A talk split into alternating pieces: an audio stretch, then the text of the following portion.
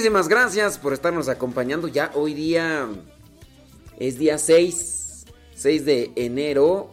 Muchísimas gracias del 2020. Ya estamos aquí. Bendito mi Dios que nos dio otro nuevo día para estar aquí. One more time con ustedes. Saludos.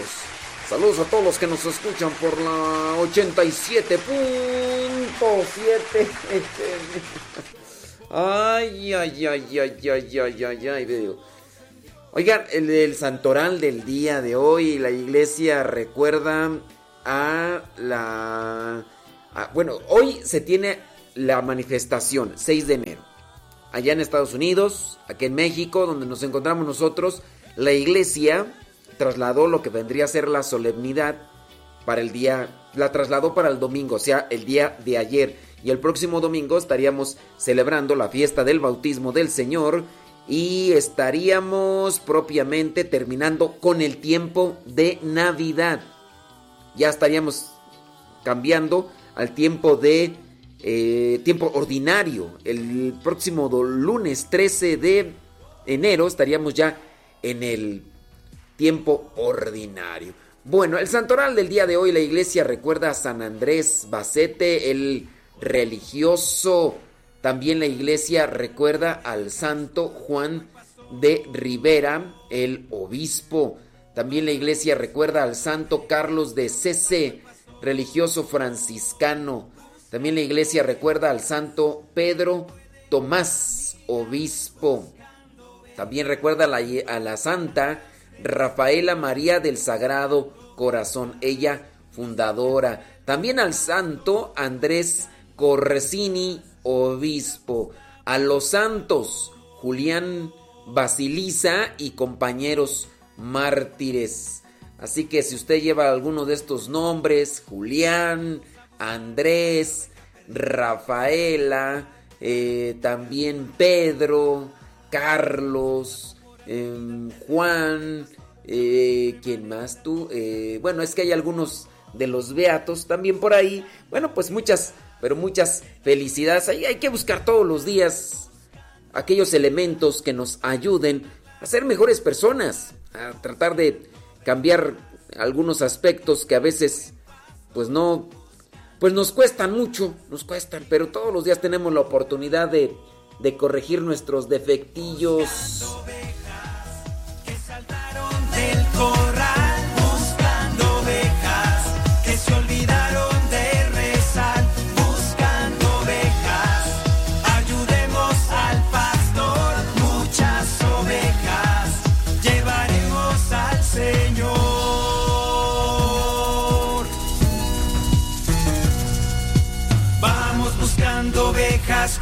buen pastor. Vamos buscando ovejas junto al buen pastor. Vamos todos a buscar a la oveja que está triste. Jesús la quiere hallar. Salta tú si ya la viste. Ella brinda de alegría cuando escucha al buen pastor. Tiene nueva vida porque ella encontró al Señor. Buscando ovejas que no pueden caminar para sanarlas de su mal, buscando ovejas. No se cansa el buen pastor buscando ovejas y las busca por amor. Atrapa la oveja, no le escuches si se queja, te dirá que es feliz, que no importa si se aleja. Atrapa la oveja para que no se pierda antes de que el lobo la prepare como cena. Atrapa la oveja, dile que le esperan ella vuelve, hay una gran fiesta. Atrapa a la oveja, abrázala con fuerza, invítala al rebaño. Jesús es la puerta. Buscando ovejas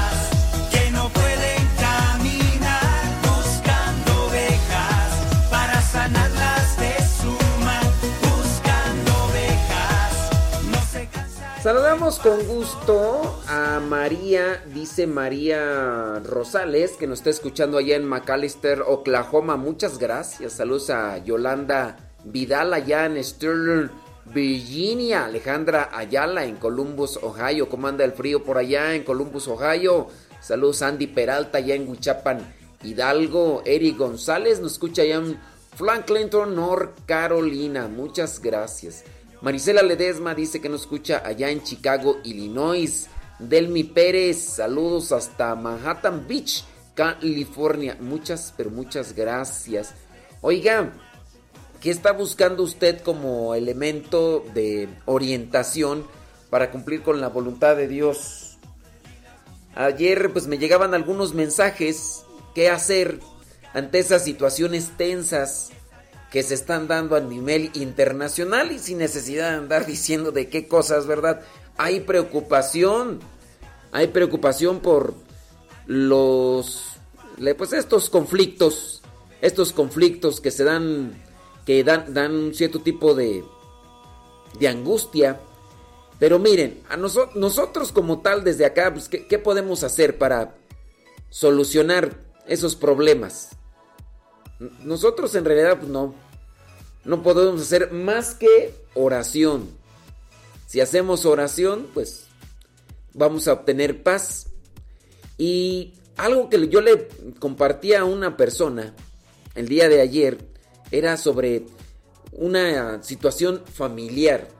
Si bien nosotros no podemos cambiar estos acontecimientos internacionales porque no está de nuestro a nuestro alcance, lo que sí podemos hacer es tratar de acomodar estas situaciones que se dan de manera personal. A veces no ser tan fastidioso. A veces somos fastidiosos. Hacemos que los demás la pasen mal. Hacemos que los demás se sientan mal. Que no ser tan fastidiosos, tan recalcitrantes, tan molestos.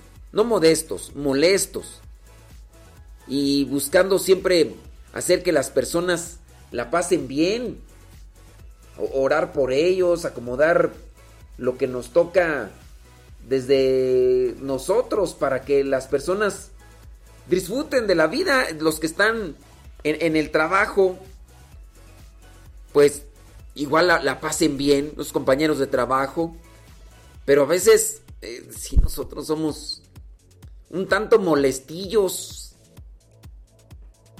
y si yo me pongo a pensar, digo, no. A veces con nuestros mensajes o con, nuestras palabras andamos así, haciendo que se molesten. Entonces, ojalá y hagamos todo lo posible para que el día de hoy las personas que, a las personas que están a nuestro lado, puedan pasarla muy, pero muy bien. Y no ser de esos agridulces, amargados. Hoy una historia puede repetirse de un contagio muy particular que se propaga por toda la iglesia. El agridulce lo han hecho llamar. Los signos son así, pongan mucha atención, que puede atacar a todos sin distinción. Los signos son así, pongan mucha atención, que puede atacar a todos sin distinción la cara larga, ojos sumidos, siempre enfadado, malhumorado, él ha vivido.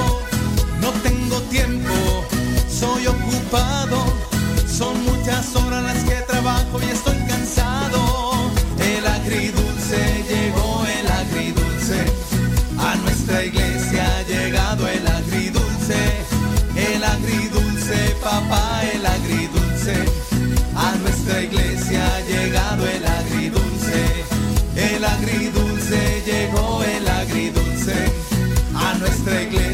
llegado el agridulce, el agridulce, papá, el agridulce, a nuestra iglesia ha llegado el agridulce.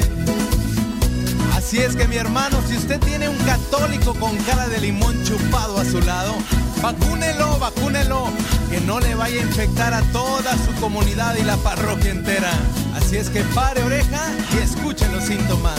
Los signos son así, pongan atención, que puede atacar a todos sin distinción. Los signos son así, pongan mucha atención, que puede atacar a todos sin distinción.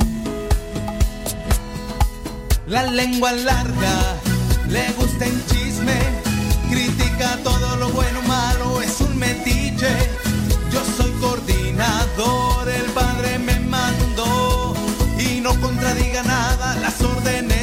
yo. El agridulce llegó, el agridulce. A nuestra iglesia ha llegado el agridulce. El agridulce, papá, el agridulce. A nuestra iglesia ha llegado el agridulce. El agridulce llegó, el agridulce. A nuestra iglesia ha llegado el agridulce. El agridulce, papá, el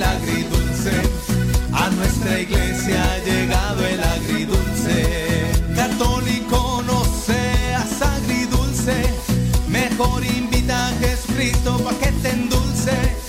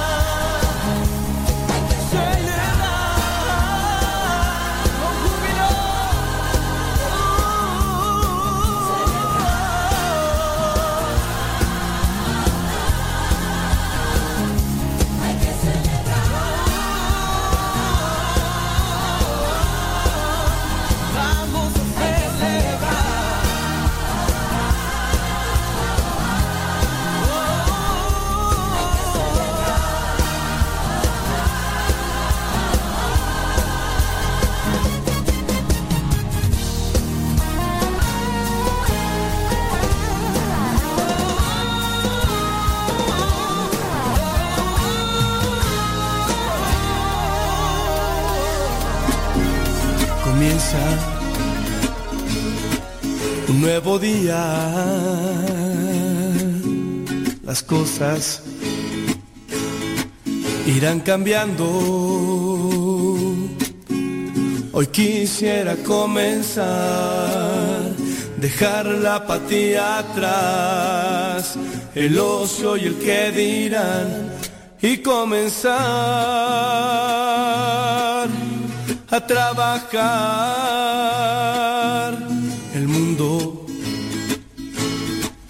No es el mismo de un giro hacia otro rumbo, donde lo bueno se ha vuelto mal, el pobre rico y no da, el ciego podrá mirar la realidad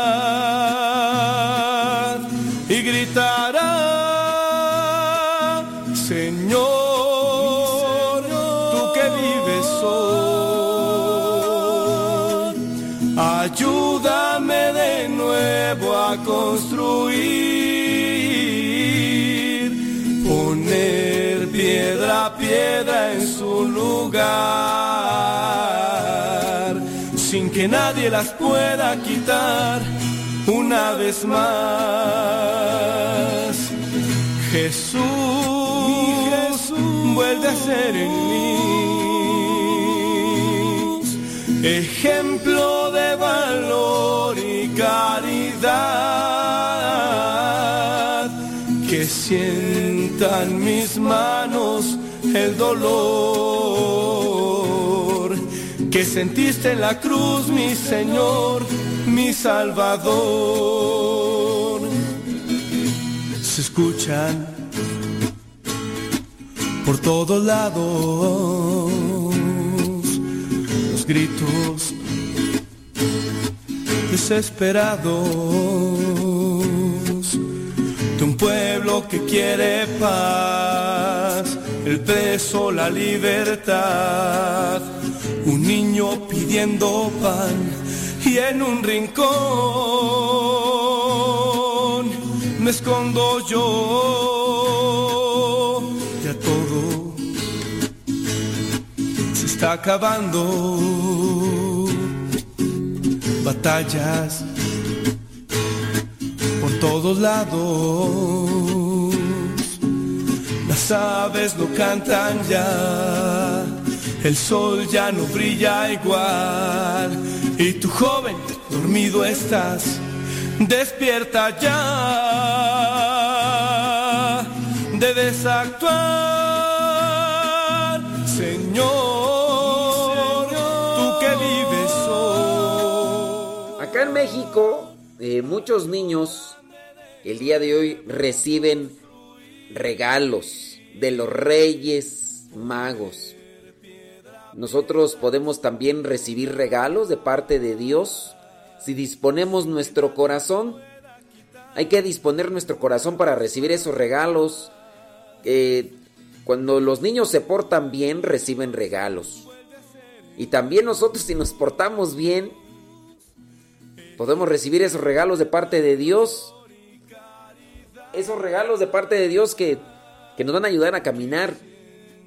En la mañana muy, muy de madrugada, cuando sonó el despertador, tengo dos despertadores, uno es el, de la radio y otro es el del celular y pongo dos porque, pues si no pega Chana, pega Juana y a ver cómo da.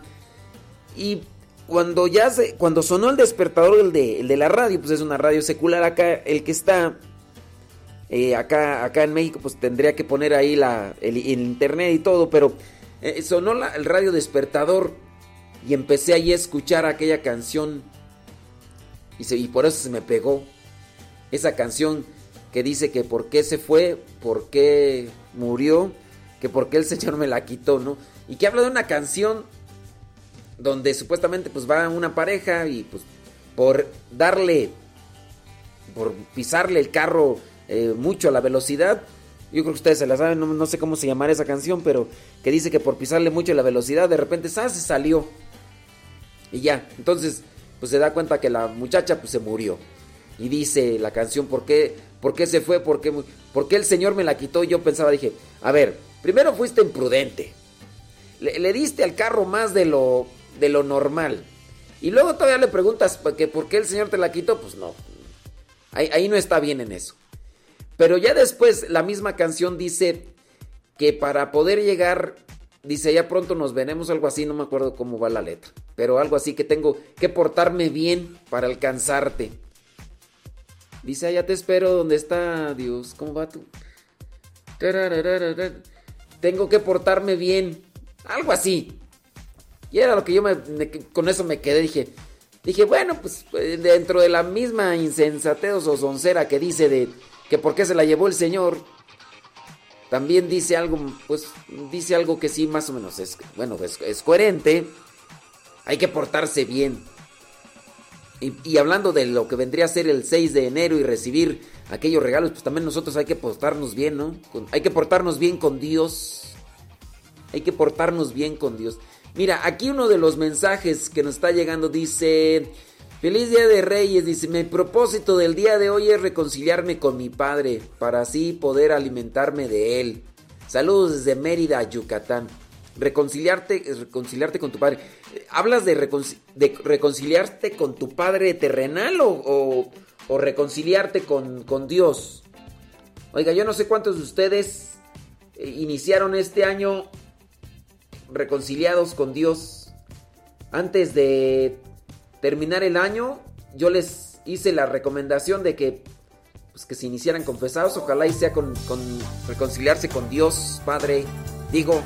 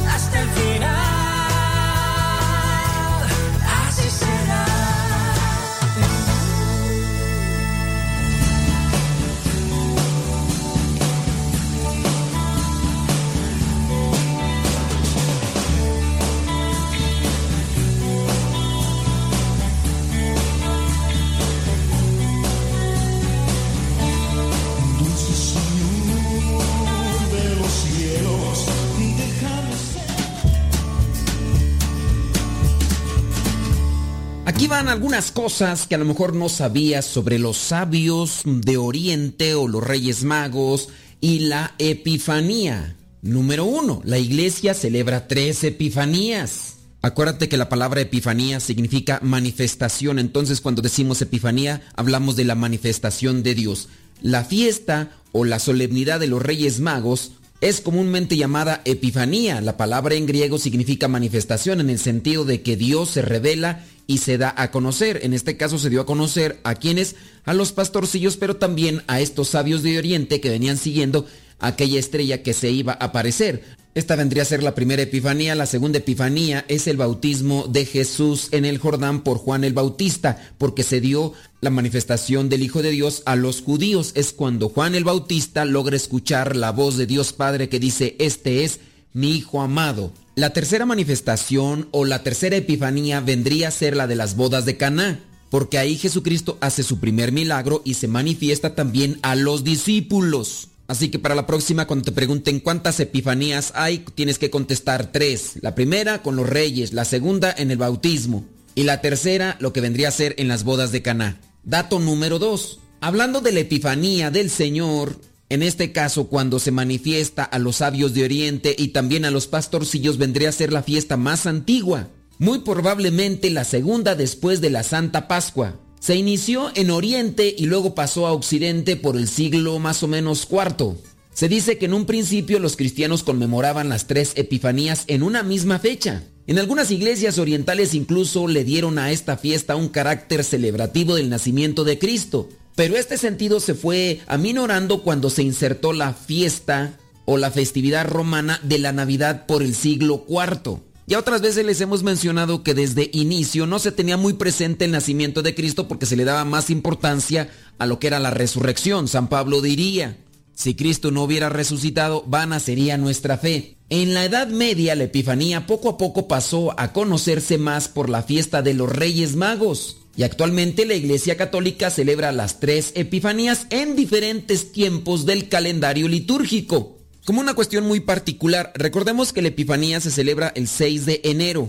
Por algunas cuestiones pastorales, la iglesia ha cambiado la celebración al día domingo. Esto en el caso de México, también en Estados Unidos y otros países de Latinoamérica. En Europa todavía se sigue celebrando en algunos lugares el día 6 de enero. Lo que era una fiesta ahora ha tomado el carácter de solemnidad. Dato número 3 respecto a la Epifanía. Los estudiosos sostienen que la Epifanía se fijó para el 6 de enero debido a que en este día se celebraba el nacimiento de Aión. Dicen que era el dios patrono de la metrópoli de Alejandría, que al parecer estaba relacionado con el dios Sol. Asimismo, porque desde tiempos antiguos en Egipto se celebraba el solsticio de invierno el 6 de enero. San Eusebio de Cesarea y San Jerónimo en el siglo IV, al igual que San Epifanio en el siglo VI, dicen que los reyes arribaron a ver al niño antes que Jesús cumpliese dos años. Sin embargo, San Agustín de Hipona, estamos hablando entre el siglo IV y V, en sus sermones de la Epifanía afirmó que llegaron el día 13 después del nacimiento del Señor, es decir, el 6 de enero del calendario actual. Vayamos al dato número 4 sobre la Epifanía. San Mateo, el único que habla de los magos en la Biblia, explica que fueron de Oriente, una zona que para los judíos eran los territorios de Arabia, de Persia o Caldea. Por otro lado, los orientales llamaban magos aquellos que eran como doctores. Mago en la lengua persa significa sacerdote y justamente los magos o magoi en griego eran una casta de sacerdotes persas o también babilónicos. Ellos no conocían la revelación divina como los judíos, pero eso sí, como lo dice ahí en el Evangelio de Mateo, ellos estudiaban las estrellas en su deseo de buscar a Dios. Obviamente no eran de los que llaman astrólogos actualmente, sino lo que podemos llamar astrónomos. La tradición les llamó reyes a los magos en referencia a lo que dice el Salmo número 72 del versículo 10 al 11, que dice, los reyes de Occidente y de las islas le pagarán tributo, los reyes de Arabia y de Etiopía le ofrecerán regalos, ante él se postrarán todos los reyes y le servirán todas las naciones. Dato número 5 sobre la Epifanía. San León Magno y San Máximo de Turín, hablando del siglo IV y V respectivamente, hablaban de tres magos, probablemente no por basarse en alguna tradición, sino tal vez por los tres regalos que describe el evangelista Mateo. En los primeros siglos hay representaciones pictóricas en los que aparecen solamente dos, en otros cuatro, en otros seis y hasta ocho magos. No obstante, el fresco más antiguo de la adoración de los magos data del siglo II y se encuentra en un arco de la capilla griega de las catacumbas romanas de Priscila y en ese fresco, en esa pintura, aparecen tres. Algunos otros más llegan a describir tres por los tres continentes que existían en aquel tiempo y en los cuales Dios se había manifestado para todo el mundo. Vámonos al dato número 6. Los nombres de los magos no aparecen en las Sagradas Escrituras, pero la tradición les ha dado ciertos nombres. Y resulta que en un manuscrito de París a fines del siglo VII se les nombra como Vitizarea, Melchor y Gastapa, pero en el siglo IX se empezó a propagar que eran Gaspar, Melchor y Baltasar. Estamos hablando del siglo IX. Melchor es graficado generalmente como un anciano blanco con barba en representación de la zona europea y ofrece al niño el oro por la realeza de Cristo. Gaspar representa a la zona asiática y porta el incienso, esto por la divinidad de Jesús. Mientras que Baltasar es representado como de la raza negra, proveniente de África y regala al Salvador la mirra, sustancia que se utilizaba para embalsamar a las personas que habían muerto. Esto también vendría a ser un símbolo de la humanidad del Señor, Jesucristo, verdadero Dios y verdadero hombre. En la época que se les comenzó a pintar con estas características, no se tenía conocimiento de América. Además, los tres hacen referencia a las edades del ser humano, juventud, que vendría a ser Gaspar, madurez, Baltasar, y en el caso de Melchor, por ser el más anciano, a la vejez. Claro que todas estas son interpretaciones que se hacen actualmente con referencia a estas pinturas que se han encontrado. Vámonos al dato número 7. Sobre la estrella de Belén que vieron los Reyes Magos, se han hecho innumerables hipótesis, algunas de ellas muy fumadas, por no decir distorsionadas por aquellas personas que les gusta mucho la fantasía. Antes se decía que fue un cometa, pero estudiosos de la astronomía, aquellos que sí estudian las estrellas, no como los astrólogos, indican que al parecer se debió a la conjunción de los planetas Saturno y Júpiter en la constelación de Pisces. En este sentido, los Reyes Magos posiblemente deciden viajar en busca del Mesías porque en la antigua astrología Júpiter era considerado como la estrella del príncipe del mundo, la constelación de Pisces como el signo del final de los tiempos y el planeta Saturno en Oriente como la estrella de Palestina. En suma, se presume que los sabios de Oriente entendieron que el Salvador, el Señor del final de los tiempos, se aparecería ese año en Palestina. Es probable que los reyes magos supieran algunas profecías mesiánicas de los judíos y por eso llegaron a Jerusalén al palacio de Herodes preguntando por el rey de los judíos. Como ya la estrella se les había ocultado, pues ellos querían tener más información. Ya después volvieron a encontrar la estrella y les regresó la alegría. En sueños dice que fueron avisados y entonces ellos ya no regresaron a Herodes, sino se fueron por otro camino. Ahí dejamos lo que vendrían a ser siete cosas que quizás no sabías sobre esta fiesta de la iglesia de la Epifanía del Señor.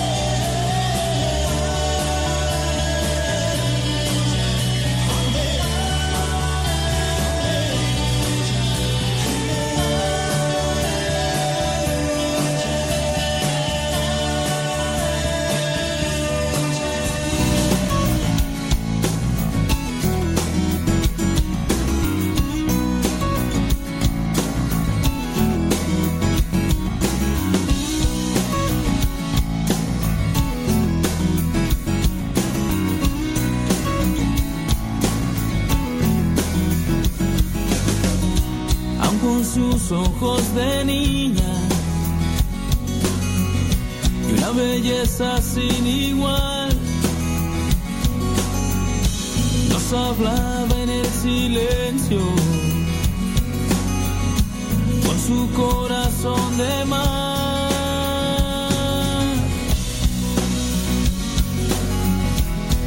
Con su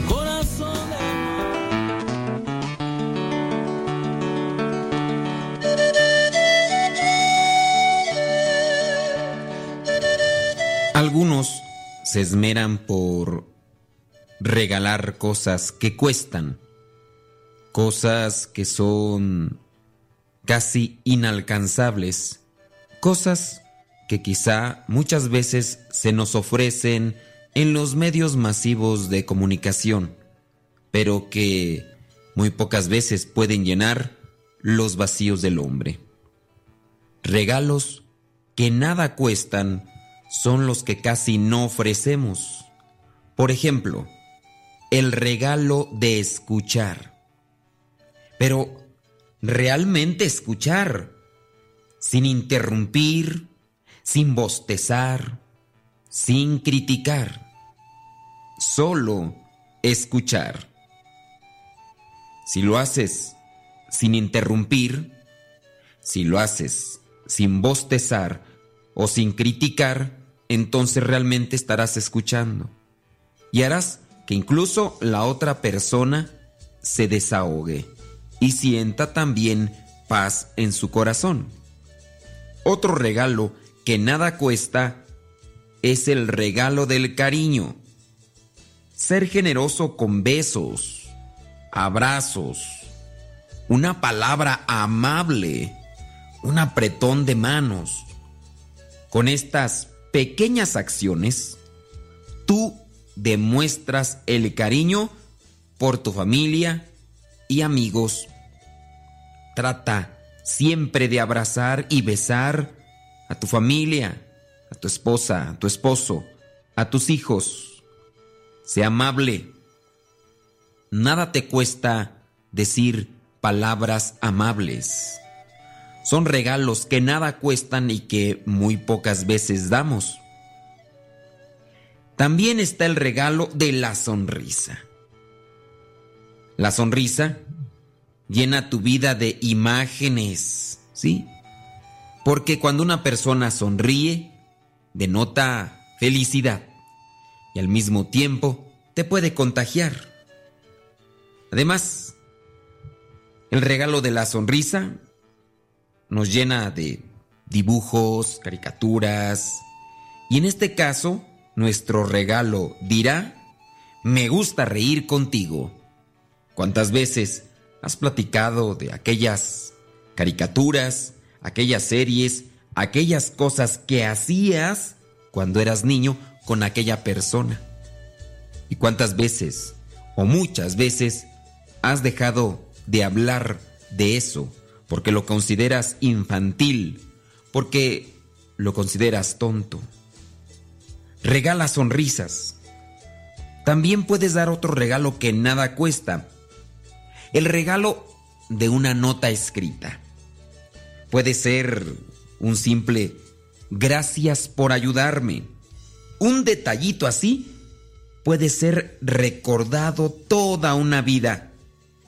Y aún, tal vez, inclusive, puede cambiar la vida ese pequeño detalle. Acostúmbrate a dejar una nota escrita. Cierto es que ahora con tantos mensajes electrónicos se nos sea incluso superficial, vano, mandar mensajes, mensajes. Pero si dejas una nota escrita, esta puede cambiarle lo que sería la visión de la vida a esa persona. Hazlo. Deja una pequeña nota en aquella persona que te acompaña, ya sea compañero de trabajo o un compañero de vida. También puedes dar un regalo que nada cuesta, que es el reconocimiento. Sí, un simple pero sincero reconocimiento. Como por ejemplo, te ves preciosa con ese vestido. Te ves preciosa con ese peinado. Oye, qué rico hueles. Oye, ese pantalón te va muy bien. Oye, esa camisa, ese color de camisa te va muy bien. Oye, te queda muy bien la barba. Oye, estás muy bien peinado. Oye, te ves el día de hoy muy feliz. Me da gusto. Esto casi no lo decimos. Reconocer lo bueno en los demás. Decirles, has hecho un buen trabajo. Muchos solamente a veces criticamos, pero no reconocemos. Un reconocimiento puede convertir en especial un día ordinario. Regala algo que nada cuesta. Por ejemplo, también el regalo del favor. Todos los días procura hacer un favor. Trata de ayudar a los demás. También da algo que no cuesta. El regalo de la soledad. Hay momentos en que preferimos estar solos. En esas ocasiones especiales, ofrécete ese regalo a ti mismo o pídele a otros que te lo obsequien.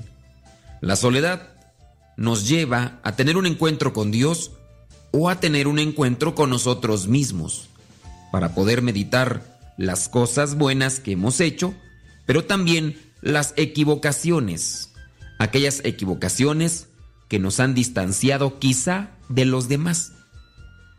Trata de regalarte un momento de soledad para poder hablar con Dios y poder dialogar contigo mismo. El último regalo que te presento y que nada cuesta es el regalo de la disposición a la gratitud. Una manera de hacer sentir bien a los demás es decirle esas cosas tan, hola, muchas gracias, ¿eh? Eres un cielo. Te ves muy bien. Que te vaya bonito. Dios te bendiga. Eres muy amable. Gracias. Qué atento. Qué servicial es usted. Oye, qué sonriente estás. Me contagias. Gracias por ser así. El regalo de la disposición a la gratitud. Regalemos cosas que no cuesta nada y cosas que casi no regalamos.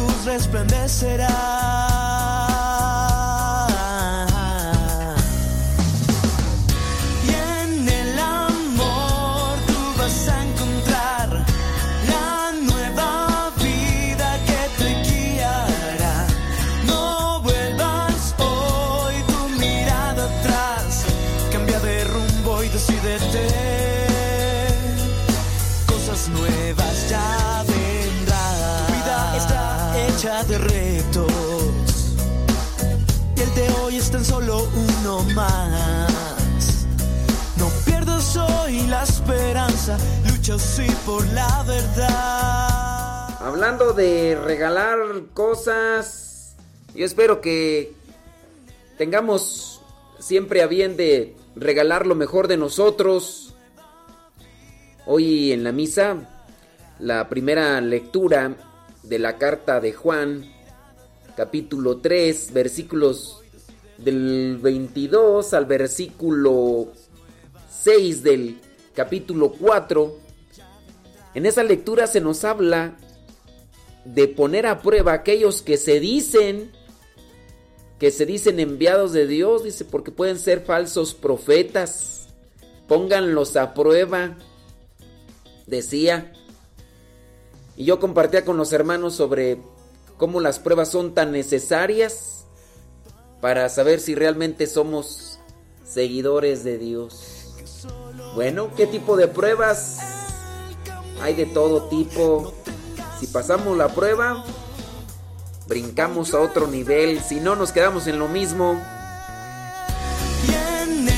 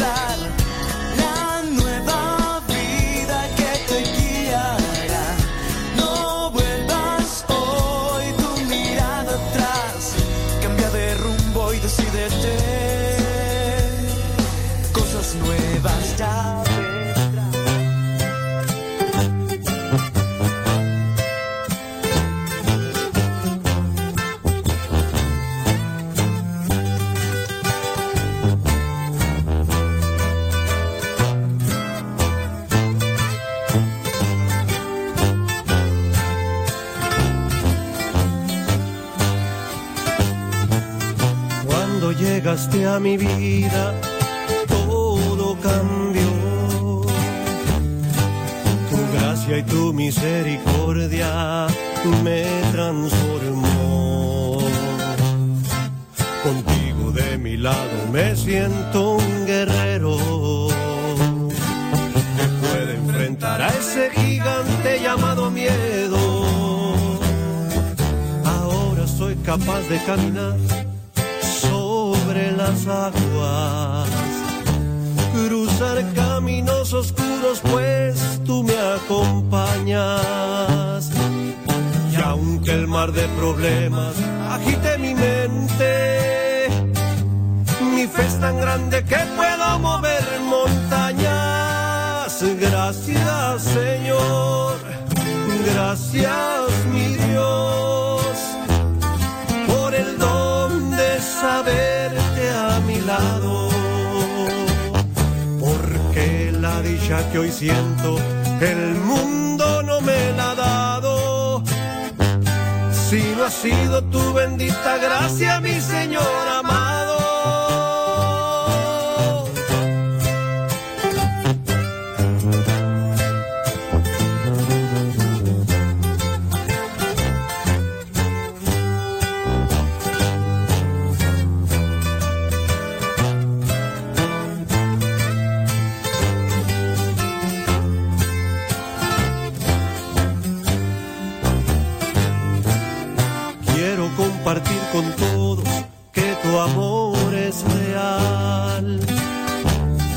Las montañas de la antigua Persia vivía Artaban, cuyo estudio de los planetas y las estrellas le llevó a predecir el nacimiento del Rey de Reyes.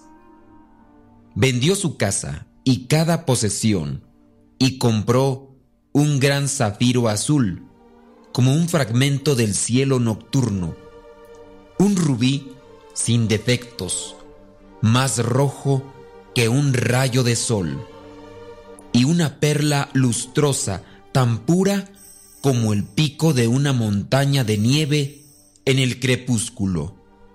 Él pretendía llevarlos como homenaje al rey.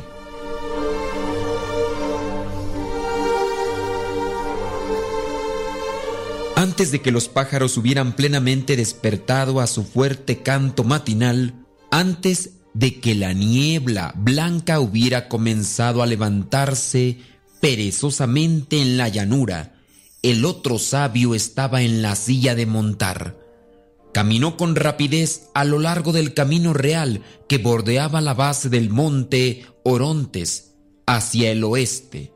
A continuación, se dirigió a Jerusalén, donde él había arreglado para reunirse con otros tres hombres sabios para encontrar al recién nacido.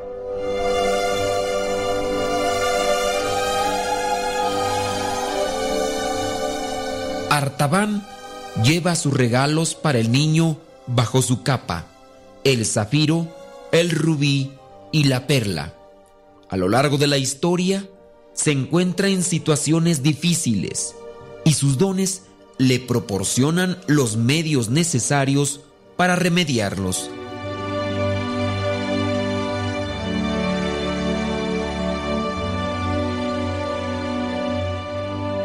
Después de muchas semanas de viaje difícil y de frustrantes retrasos, una noche vio a un hombre tendido en la carretera.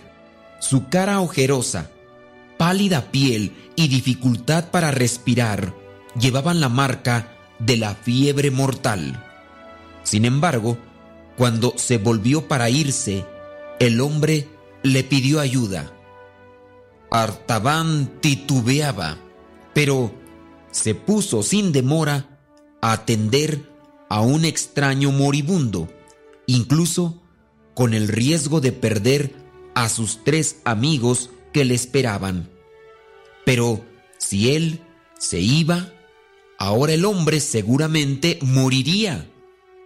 Se volvió pues hacia el enfermo y lo asistió con cuidado, dejando con él todo lo que tenía de pan y vino y su reserva de hierbas curativas. No tengo nada que darle a cambio, dijo el hombre agradecido. Solo esto, nuestros profetas han decretado que el Mesías nacería en Belén, no en Jerusalén. Que el Señor te lleve en condiciones de seguridad a ese lugar, porque has tenido compasión de los enfermos. Artaban se apresuraba a reanudar su viaje, deseoso de encontrarse con sus amigos y decirles que deben de ir a Belén, no a Jerusalén.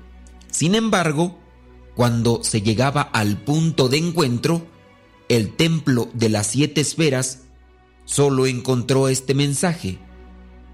Ya no podíamos esperar más. Síguenos a través del desierto. Sus amigos lo habían dejado. Artaban se sentó en el suelo y se cubrió la cabeza con desesperación. ¿Cómo puedo cruzar el desierto sin comida y con un caballo desgastado? Debo regresar a Babilonia, vender mi zafiro y comprar un tren de camellos y provisiones para el viaje. Artaban dio marcha atrás a Babilonia, vendió el zafiro y compró un tren de camellos y las provisiones para el viaje. Él tiene la esperanza de que, puesto que sus tres amigos iban dirigidos por error a Jerusalén, llegarán a Belén en el momento en que él también esté llegando. Pero no es así. El desvío a Babilonia a comprar provisiones le ha llevado demasiado tiempo. En el momento en que Artaban llega a Belén, no encuentra ninguna señal de un rey recién nacido ni de sus amigos. Llega tres días después de que los sabios habían entregado sus regalos de oro, incienso y mirra a los pies de Jesús. María y José ya han huido, llevando al niño Jesús a Egipto. Artaban se ha enterado de todo esto por una joven madre de la ciudad que al mismo tiempo le ofrece hospitalidad en su casa. Pero de repente, una salvaje confusión y alboroto en las calles del pueblo, chillidos y lamentos de las voces de las mujeres lo alerta. Un estruendo de trompetas, un choque de espadas y un grito desesperado diciendo, los soldados, los soldados de Herodes están matando a nuestros hijos. El rostro de la joven madre se puso pálido de terror al escuchar aquellos gritos. Tomó a su hijo contra su pecho y se agachó inmóvil en un rincón más oscuro de la habitación, cubriéndolo entre los pliegues de su túnica para que no se despertara y llorara. Artaban fue rápido y se puso a la puerta de la casa. Sus anchos hombros llenaban el portal de lado a lado y el pico de su gorra blanca tocaba el dintel. Los soldados llegaron corriendo por la calle con las manos ensangrentadas y espadas que goteaban. A la vista del extraño en su vestido dudaron con sorpresa. El capitán de la banda se acercó al umbral y lo empujó a un lado, pero Artaban no se movió. Su cara estaba tan tranquila como si estuviera observando las estrellas. Y mirando al soldado en silencio, por un instante le dijo en voz baja, Estoy solo en este lugar, y yo estoy esperando para dar esta joya al capitán prudente que me deje en paz. Entonces, Artaban mostró el segundo regalo que llevaba para el rey de reyes. Mostró el rubí que brillaba en el hueco de su mano como una gran gota de sangre. El capitán estaba sorprendido por el esplendor de la gema. Las pupilas de sus ojos se expandieron por el deseo y las líneas de la codicia se enmarcaron alrededor de los labios.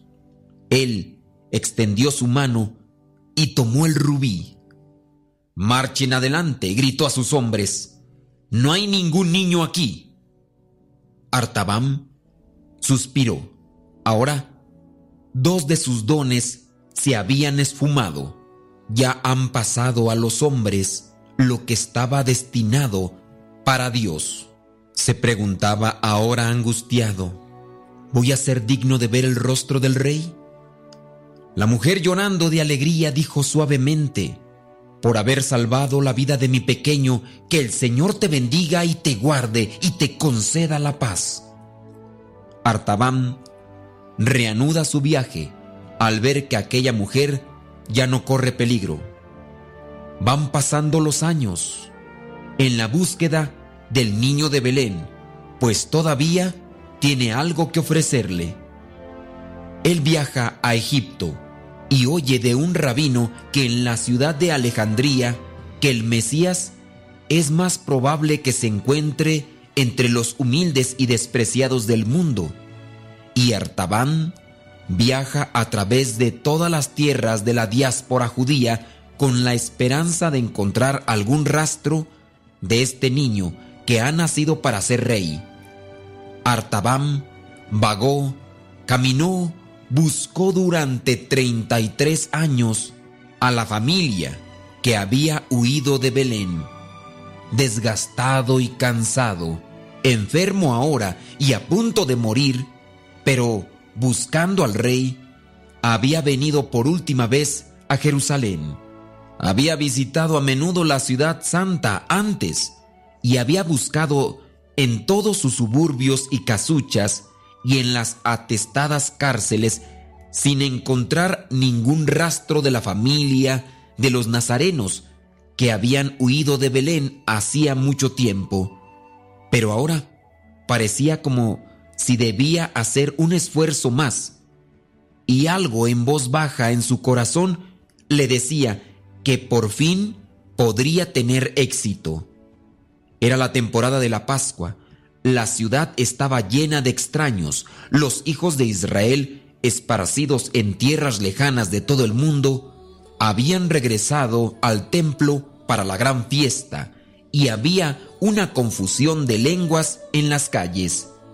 Pero en este día hubo una agitación singularmente visible en la multitud. El cielo estaba velado con un abatimiento portentoso. Una marea secreta estaba caminando en una sola dirección. El ruido de las sandalias y el sonido de miles de pies descalzos fluían sin cesar a lo largo de la calle que conduce a la puerta de Damasco.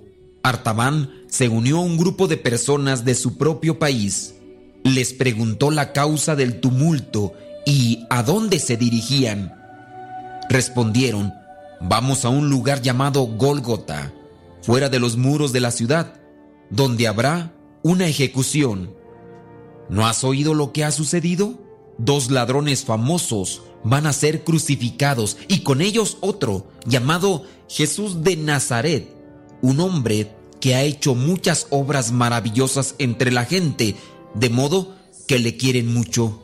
Sin embargo, los sacerdotes y los ancianos han dicho que él debe morir, porque se decía a sí mismo Hijo de Dios. Y Pilato le ha enviado a la cruz, porque dijo que él era el rey de los judíos. Estas palabras familiares cayeron sobre el corazón cansado de Artaban. Le habían llevado durante toda la vida sobre la tierra y el mar, y ahora venían a él oscuramente y misteriosamente como un mensaje de desesperación. El rey estaba a punto de perecer.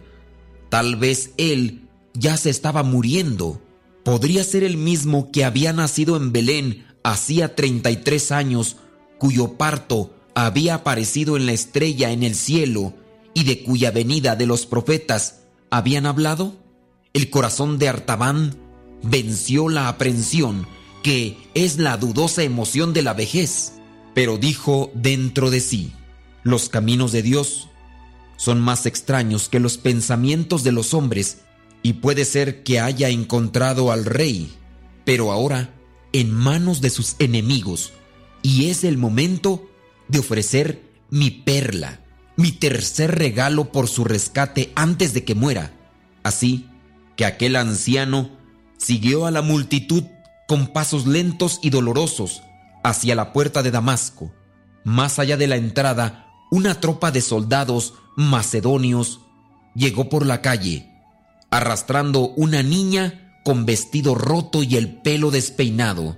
El sabio se detuvo para mirarla con compasión. Se escapó de repente de las manos de sus verdugos y se arrojó a sus pies. Había visto su gorra blanca y el círculo con alas sobre su pecho. Ten piedad de mí, exclamó, y sálvame por el bien del Dios de la pureza. Mi padre era un comerciante de partía, pero él está muerto y me han tomado por sus deudas para ser vendida como esclava. Sálvame de la peor de las muertes. Artaban tembló. Era el viejo conflicto en su alma que había llegado a él lo mismo que había sentido en aquel palmeral de Babilonia y en aquella casa de Belén donde salvó a aquella criatura, lo volvía a sentir. Conflicto entre la expectativa de la fe y el impulso del amor. Esta era la tercera prueba, el periodo de prueba definitiva, la elección final e irrevocable. ¿Era su gran oportunidad o su última tentación? Solo una cosa estaba clara en la oscuridad de su mente, era inevitable. ¿Y lo inevitable no proviene de Dios? Solo una cosa estaba segura, que rescatar a esta muchacha indefensa sería un verdadero acto de amor. ¿Y no es el amor la luz del alma? Entonces Artaban tomó la perla de su pecho. Nunca había parecido tan luminosa, tan radiante, tan llena de lustre vivo. La puso en la mano de la esclava. Este es tu rescate, hija. Es el último de mis tesoros que he tenido guardado para el rey. Mientras hablaba, la oscuridad del cielo se espesó y temblores corrieron a través de la tierra. Las paredes de las casas se sacudieron de un lado a otro Nubes de polvo llenaban el aire. Los soldados huyeron aterrorizados, tambaleándose como borrachos. Artaban estaba estremecido. ¿Para qué tenía que vivir? Había regalado el último vestigio de su tributo para el rey. Se había extinguido la última esperanza de encontrarlo. La búsqueda había terminado y había fallado. Pero incluso En ese pensamiento había paz. No era renuncia, no era sumisión, era algo más profundo. Él sabía que todo estaba bien porque había hecho lo mejor que podía. Sabía incluso que si pudiera vivir una vida en la tierra otra vez, no podía ser de otra manera de lo que había sido. Una pulsación más prolongada del terremoto estremeció el suelo. Un azulejo pesado golpeó al anciano en la sien. Quedó sin aliento y pálido, con la cabeza gris apoyada en el hombro de la joven y la sangre goteando de la herida. Su viaje había terminado. Se aceptaron sus tesoros. El otro rey mago había encontrado al rey. Al mostrar el amor por aquellos que eran desprotegidos, mostraba el amor al rey de reyes, aquel que había nacido en Belén. Artaban descubrió esta maravillosa verdad después que dio sus dones. Artaban encontró al Rey de Reyes en los necesitados y al mismo tiempo, al darles a aquellos lo que él cargaba y lo que necesitaban, se los estaba dando al mismo Dios.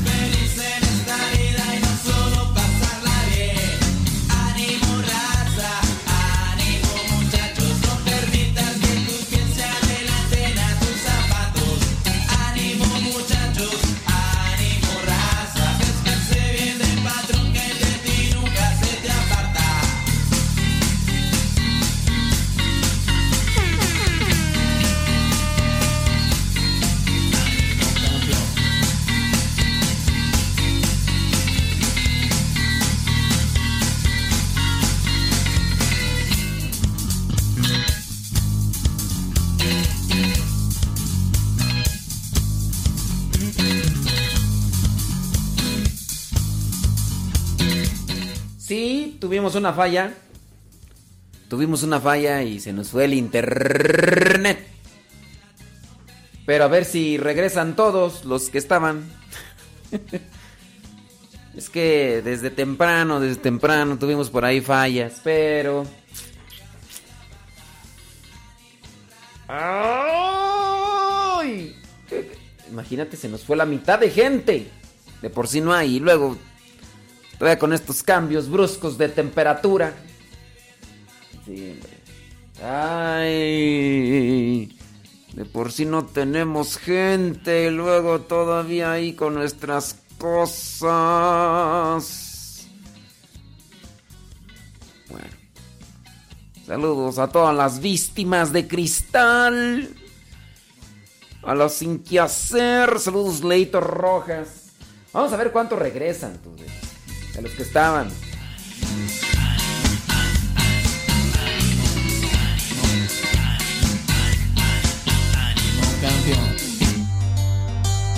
Hemos venido a adorarlo.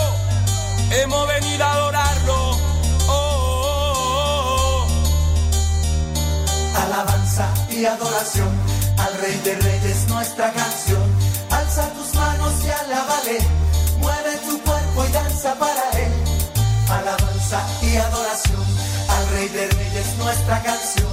Alza tus manos y alábale, mueve tu cuerpo y danza para Él. En Oriente vimos nacer su estrella, venimos a adorarlo siguiendo su huella. Él es el camino, la verdad y la vida. Si lo tienes a Él,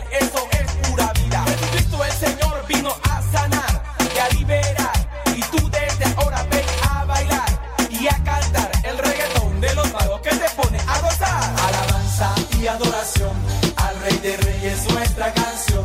Alza tus manos y alábale, mueve tu cuerpo y danza para Él. Alabanza y adoración al Rey de Reyes, nuestra canción. Alza tus manos y alábale, mueve tu cuerpo y danza para Él. Con tu mano para arriba, de un lado y para el otro. Hemos venido a adorar al Rey. Un pasito para adelante y otro para atrás. Hemos venido a adorar al Rey. Una vuelta a la derecha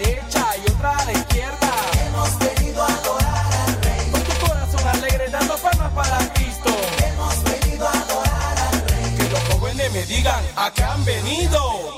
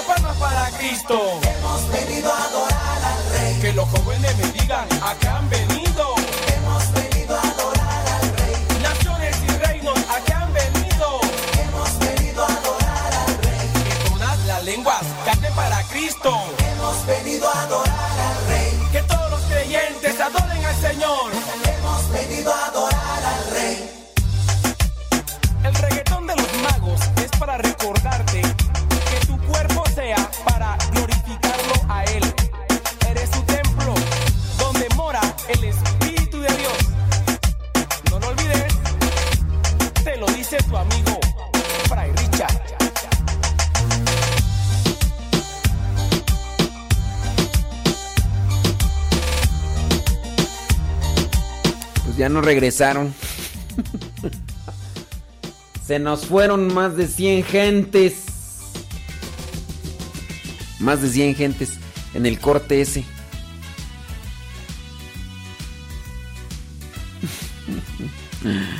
Ay, Dios mío. Pues ya, ¿qué, qué, qué hacemos? ¿Qué hacemos? Sí, saludos hasta Houston, Texas. Gracias por estarnos escuchando. Qué bueno que están ahí conectados.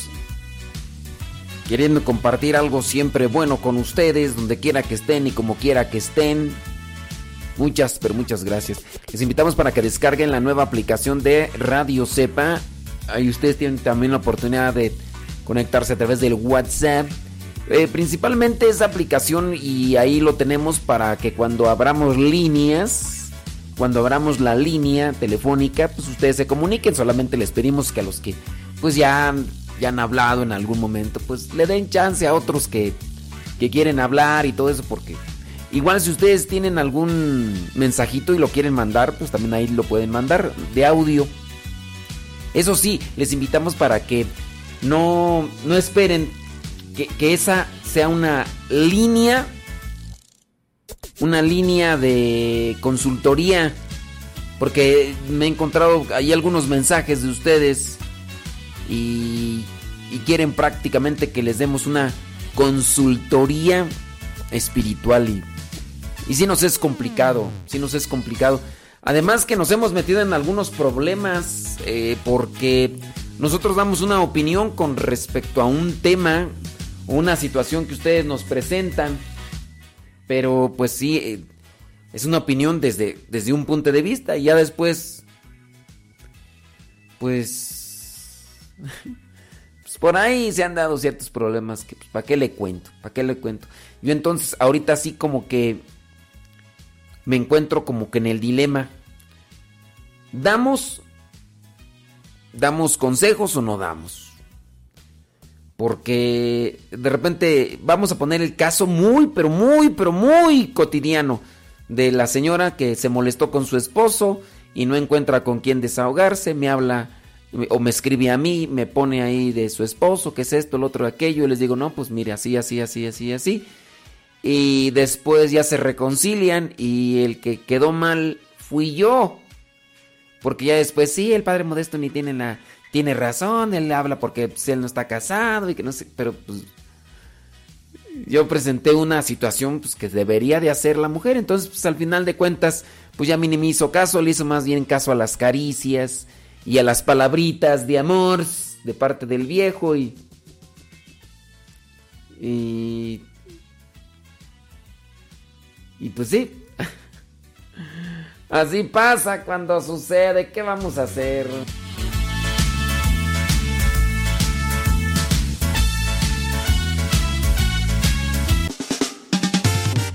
Yo ahí, estoy, estoy en un dilema. Estoy en un dilema. Eh, gracias a los que están ahí y conectados. Padre José Gregorio Medina, muchas gracias. Acompañándonos. Gracias por estar ahí conectados. Dios los bendiga. Al ver tus lindos ojos, entraste tú a mi vida. Oiga, ya viene ahí la radionovela. El día de hoy. ¿Cuál capítulo toca tú? 21, 22, 24. Hoy estamos en el capítulo 24. 21, 22, 23.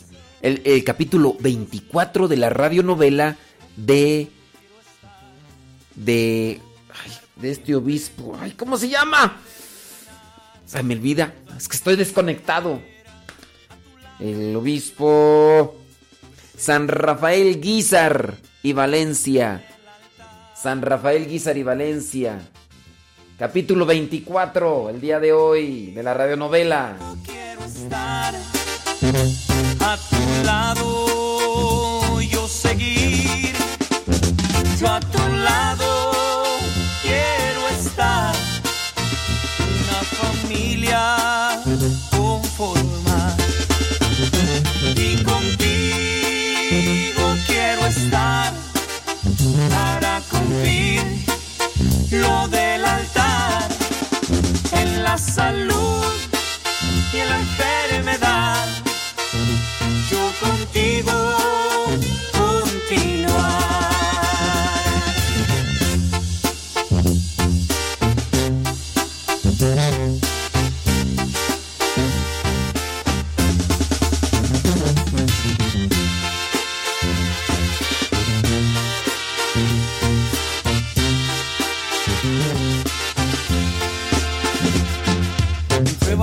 alegrías, contigo quiero estar. Todo luchar por siempre, a la vida terminar. Toda mi vida entera a tu lado quiero estar. Pues es una promesa que te hice en el altar.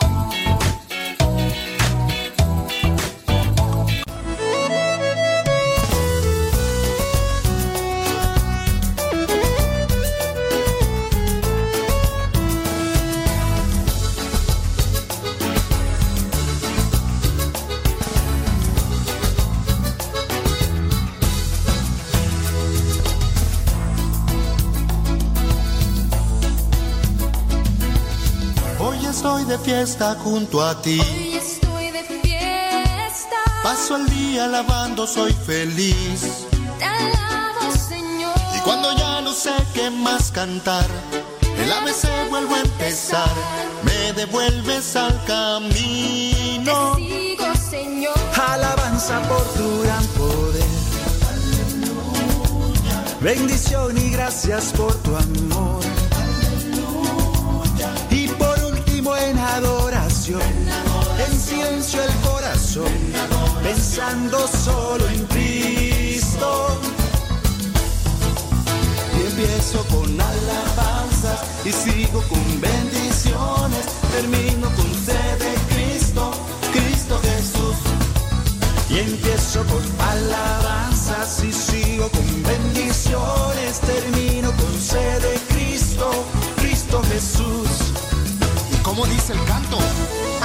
Alabanza, bendición y Cristo. No hay que olvidar, alaba al Señor. Dale bendición y gracias. Y que el centro de tu vida sea Cristo. Con Rafa Moreno y Laos.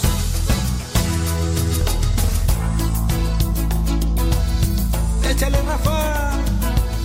Yo te alabo porque tú eres Dios. Bendición por lo que haces, Señor. Pero mi alma goza más cuando te puedo adorar. Cuando estoy solo contigo. Alabanza por tu gran poder. Bendición y gracias por su amor. Y por último en adoración, en silencio el corazón, pensando solo en Cristo. Y empiezo con alabanzas y sigo con bendiciones. Termino con sed de Cristo, Cristo Jesús. Y empiezo con alabanzas y sigo con bendiciones. Termino con sed de Cristo, Cristo Jesús. Y empiezo con alabanzas y sigo con bendiciones.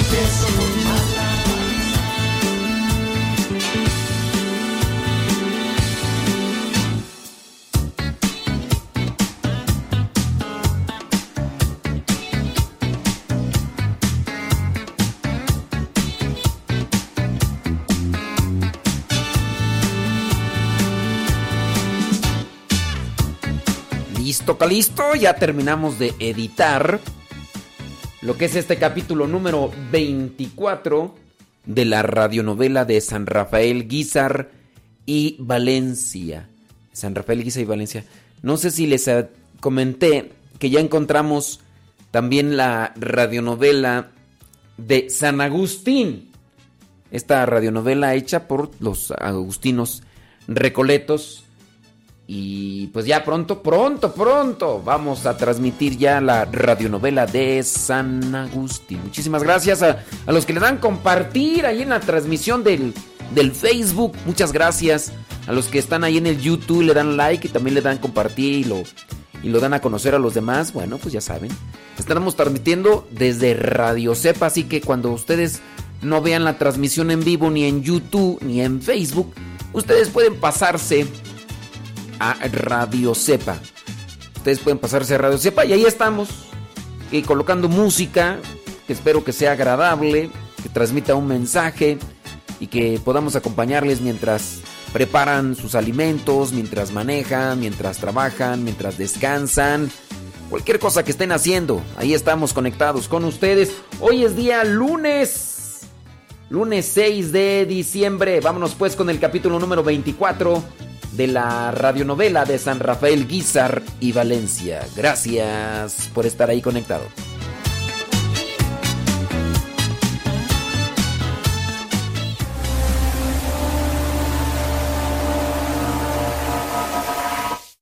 Rafael escondiendo el Santísimo en lugares que nadie pudiera saber, dando misas ocultas. En el nombre del Padre y del Hijo y del Espíritu Santo. La gracia de nuestro Señor Jesucristo, el amor del Padre y la comunión del Espíritu Santo estén con vosotros. Otro discípulo le dijo, Señor, permíteme ir primero a enterrar a mi Padre. Pero Jesús le respondió, tú sígueme y deja que los muertos entierren a sus muertos. Entró en la sinagoga como era su costumbre hacerlo los sábados y se levantó para hacer la lectura. Se le dio el volumen del profeta Isaías, lo desenrolló y encontró el pasaje en que estaba escrito, El Espíritu del Señor está sobre mí, porque me ha ungido para llevar a los pobres la buena nueva para anunciar la liberación a los cautivos y la curación a los ciegos, para dar libertad a los oprimidos y proclamar el año de gracia del Señor. Enrolló el volumen, lo devolvió al encargado y se sentó. Los ojos de todos los asistentes a la sinagoga estaban fijos en él. Entonces comenzó a hablar diciendo, Hoy mismo se ha cumplido este pasaje de la escritura que ustedes acaban de oír. Silencio, hijos. Corremos peligro. No, no estaba mal. ¿Cómo no va a estar mal si disparaba para atrás? No, las pestañas en la cara. Bendigo.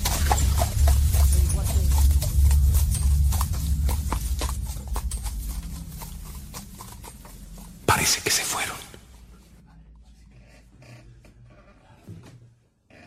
El cuerpo de Cristo. El cuerpo de Cristo. El cuerpo de Cristo. El Señor esté con vosotros. La bendición de Dios Todopoderoso, Padre, Hijo y Espíritu Santo,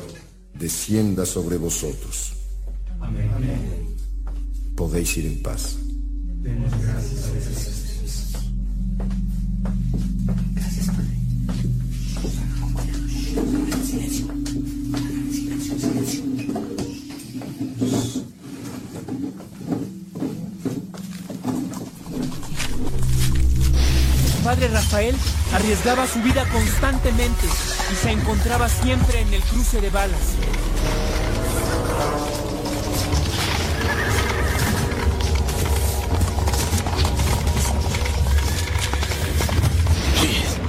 ¿Quieres confesarte? Pero ¿cómo? Aquí se muere uno y se lo lleva a la fregada. Me prometes bajo juramento no delatarme. Yo soy sacerdote. Te voy a confesar. Bendito sea Dios. Te lo juro por esto. No digo nodita. Yo te absuelvo de tus pecados. En nombre del Padre, y del Hijo, y del Espíritu Santo. Amén.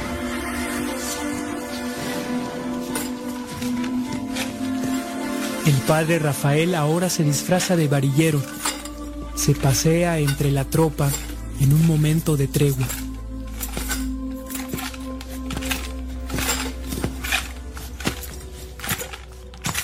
¿No compran carretes de hilo, agujas, espejos? Miren qué bonitos collares. Aquí hay anillos baratos. ¿Cuánto cuesta este anillo? Cinco pesos, marchante. Viejo sinvergüenza, das las cosas retecaras, mejor cómetelas.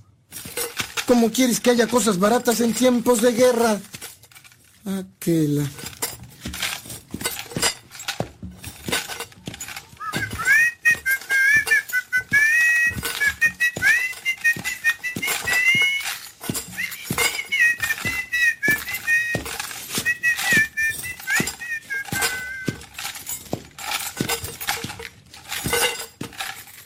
Padre Rafael va con sus hilos, sin vender nada, cosa buena para su cometido. Ve a lo lejos a un soldado con pistola en mano, tratando de robarse a una muchacha. Ven aquí, muchachita. Te va a gustar. Suélteme, por piedad, déjeme ir. ¡Cállate! Señor, perdóname por lo que voy a hacer, pero estas injusticias no las puedo soportar. Dame la fuerza necesaria para ayudar a esa pobre muchacha. No me, no me pegue, por favor. Déjeme ir, se lo suplico. ¡Corre, muchacha! ¡No te detengas! ¡Corre! Gracias, señor. Gracias. Sí, mujer, te digo que corras, vete lejos. ¡Mendigo güero! ¡Te voy a matar! Eso va a pasar si me alcanzas.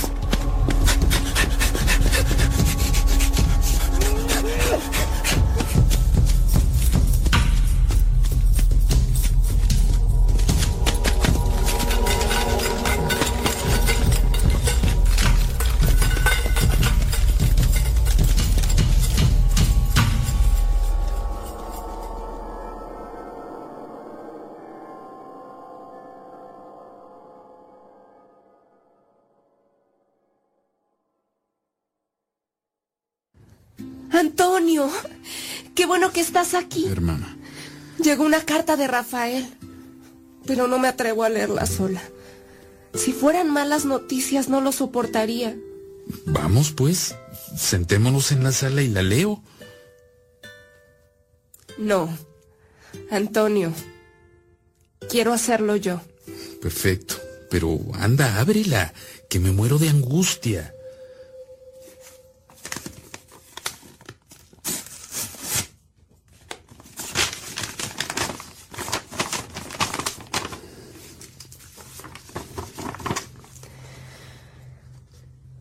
Querida Lola, te escribo para que sepas que estoy bien y para desahogarme un poco de tanta muerte que me rodea.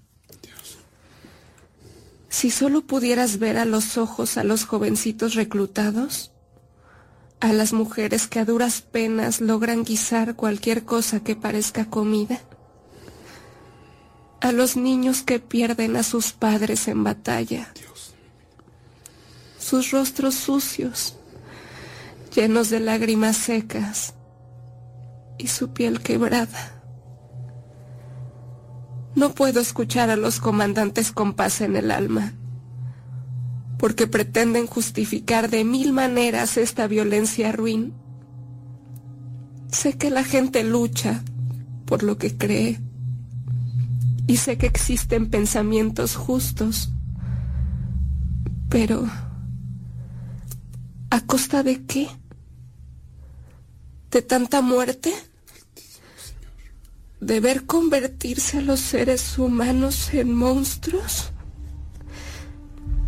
Si vieras cómo llora cada herido cuando me acerco y les digo que soy sacerdote, se llenan de angustia y ansiedad por saber si Dios los va a perdonar. Si tan solo pudieras ver cómo se apagan como frágiles velitas.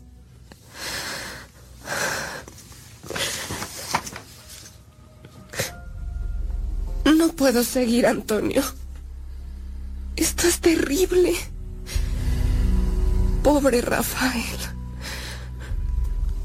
¿Quieres que continúe ahora, Lola? Sí. Continúa tú.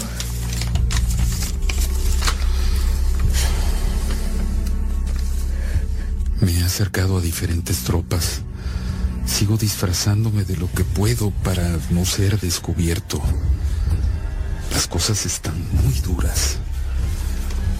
Conseguí algunas joyas baratas, hilos y una tabla y les hago creer que soy un vendedor que necesita trabajar para comer.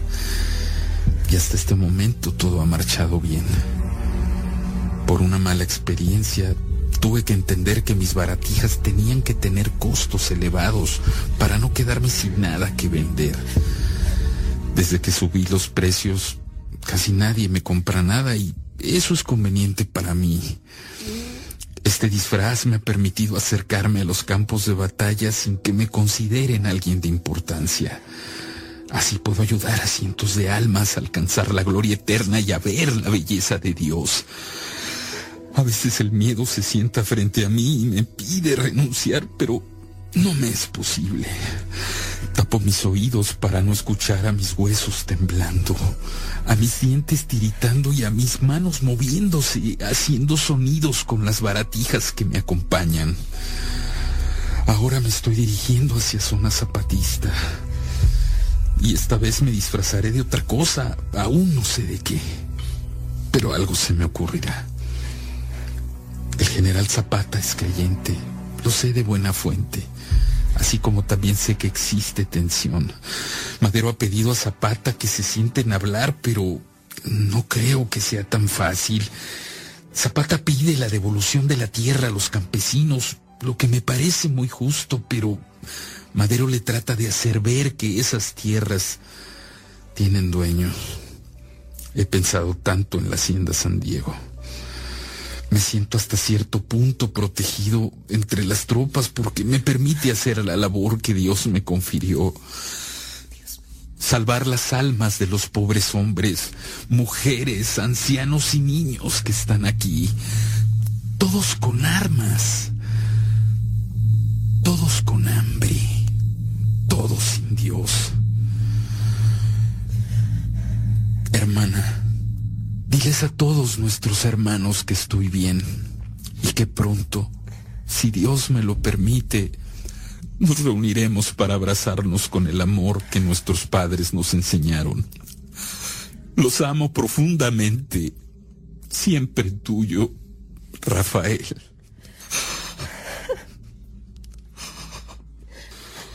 Dios mío, Antonio.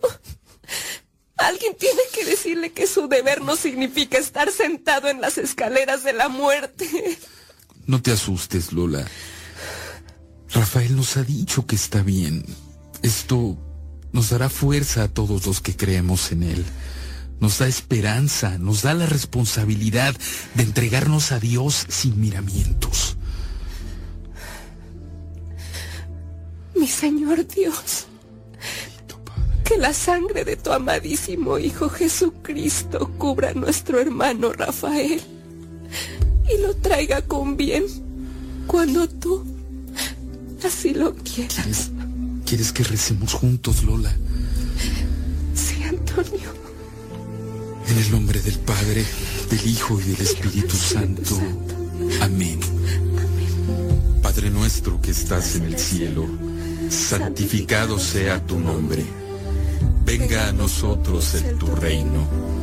Hágase tu voluntad así en la tierra como en el cielo.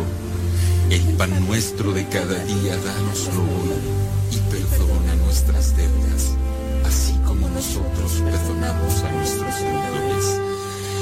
No nos dejes caer en la tentación y líbranos del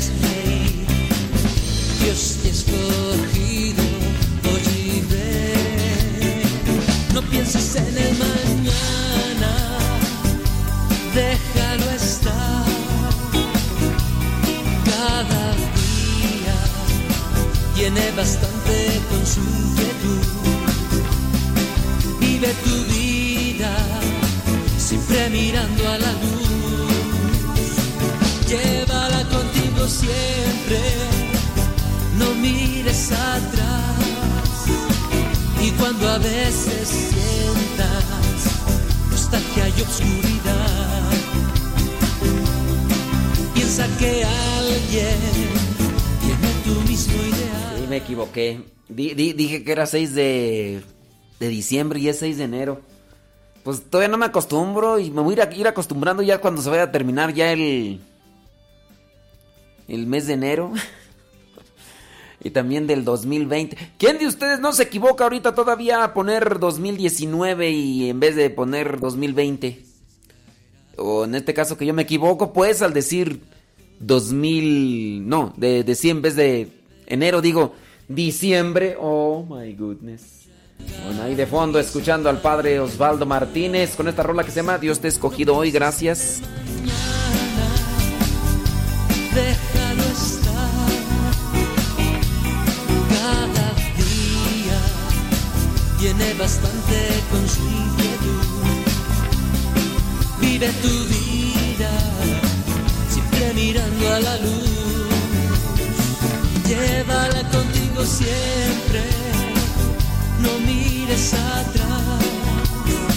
Y cuando a veces sientas nostalgia y obscuridad.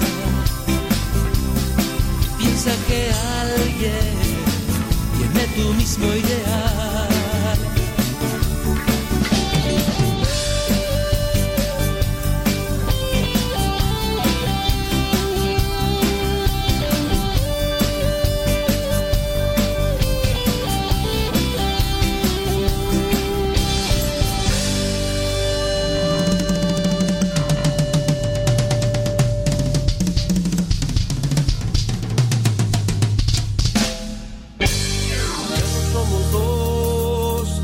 Dios está de nuestro lado. Es el fuego que enciende el calor de nuestro hogar.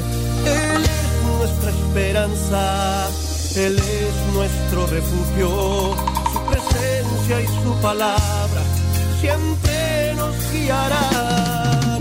Ya no somos dos, somos uno en Dios y vamos caminando desafío de la vida que hay obstáculos y retos huracanes y tormentas que cruzar siempre salimos vencedores con las manos arriba. Pues de nuestro lado está el amor todavía. El amor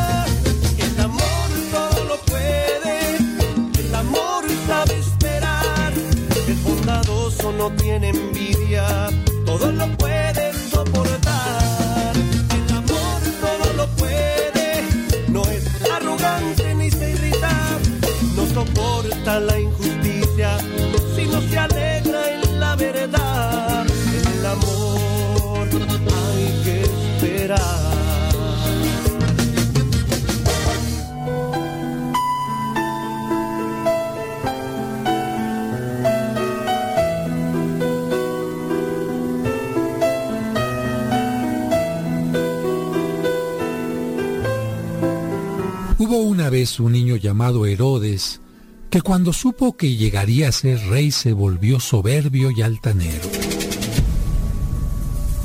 En lugar de buscar sabiduría, se llenó de necedad negándose a todo tipo de conocimiento.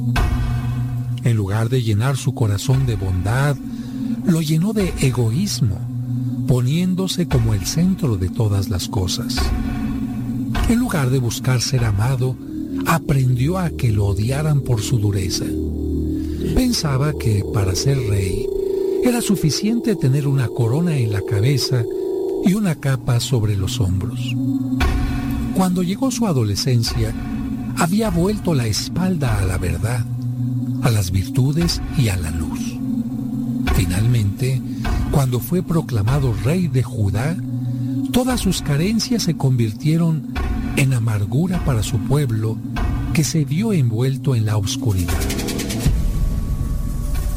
En contraste a esta historia, el brillo de una estrella, en una noche bendita, anunció el nacimiento de un verdadero rey. Tres sabios del oriente, entonces conocidos como magos, se dejaron iluminar por la estrella de bendición y comenzaron su caminar para buscar al nuevo rey que había nacido. Al primer sabio, la luz le indicó que el recién nacido sería rey de reyes y como señor de los señores vencería a los más grandes enemigos de la humanidad, el pecado y la muerte. Por eso, el primer mago decidió llevarle un poco de oro para reconocerlo como rey. Al segundo sabio, la luz le reveló que aquel niño envolvía con su cuerpo infantil la grandeza divina, que al tomar carne humana se hacía solidario con la humanidad en todas sus penas y necesidades. Por eso, este sabio llevó consigo un poco de incienso, resina que entonces se quemaba solo en honor de la divinidad. El tercer sabio, o mago, recibió de la estrella una luz aún mayor. Descubrió que el amor de Dios en aquel niño era tan grande que lo llevaría a entregar su vida para traer la paz. El sabio comprendió que Dios había tomado carne humana. Se había encarnado para sacrificar en su carne, en la cruz, todos nuestros pecados. Así, el mago, con agradecimiento y dolor, puso en su equipaje un poco de mirra resina con la que se embalsama y da el último homenaje al cuerpo de los muertos. Cuando los magos llegaron ante el humilde pesebre, ofrecieron sus dones y comprendieron que cualquier sitio es palacio para el verdadero rey. Descubrieron que éste no necesita capa o corona, porque tiene la realeza en sí mismo y no en sus vestiduras. Supieron que el verdadero rey da la vida por su reino. Mientras tanto, un falso rey llamado Herodes sentía que la corona le quedaba grande, que su capa lo asfixiaba, que su palacio era solo un montón de piedras y que no era amado por sus vasallos. Cegado por el odio y el egoísmo, no pudo ver la luz que guió a los magos del oriente. Permaneció en tal obscuridad interior que, al enterarse del nacimiento del verdadero rey, se llenó de miedo pensando en que perdería su reino terrenal. Entonces, mandó asesinar a todos los niños de aquella región. Pobre rey, pensaba que el reino de Dios se podía eliminar con espadas. Afortunadamente, el rey de reyes fue protegido por sus padres, que lo llevaron temporalmente a Egipto. Pero, cuando llegara el momento, regresaría a iniciar su reinado. Aquel niño adorado por los reyes de Oriente se convertiría, por su amor, en el rey más admirado y el que ha tenido mayor cantidad de discípulos en toda la tierra.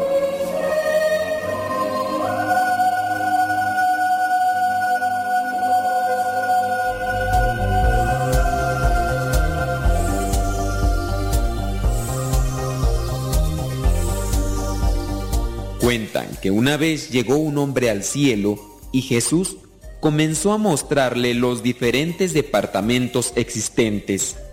El hombre notó lo atareados que estaban en el departamento de peticiones y bendiciones, donde se reciben las peticiones de las personas y donde se entregan las bendiciones solicitadas. Notó un departamento solitario y con un solo ángel. Le preguntó entonces a Jesús que cuál era aquel departamento y Jesús le contestó.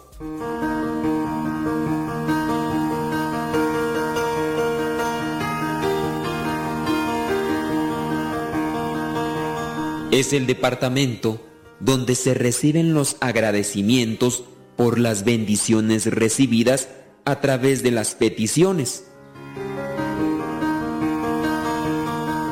Quizá esto suene como a un cuento. Nadie ha vuelto del cielo para decirnos si esto es cierto o no, pero lamentablemente es muy acercado a la realidad. Muchas veces buscamos a Dios cuando tenemos problemas y en el momento que nuestras plegarias son escuchadas, nos olvidamos de lo que Dios hace por nosotros. Una y otra vez esta historia se repite y es lamentable. No dejes a Dios para cuando tienes tus necesidades. Tenlo presente en todo lo que hagas y agradece lo que te da, pues todo lo que tienes, Él te lo ha dado.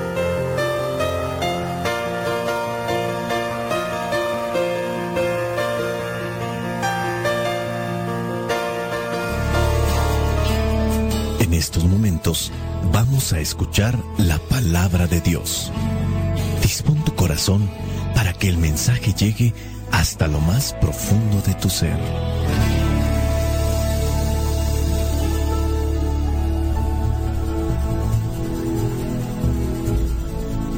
Es necesario alimentarnos para continuar viviendo, porque el hombre no solo vive de pan, sino de toda palabra que sale de la boca de Dios.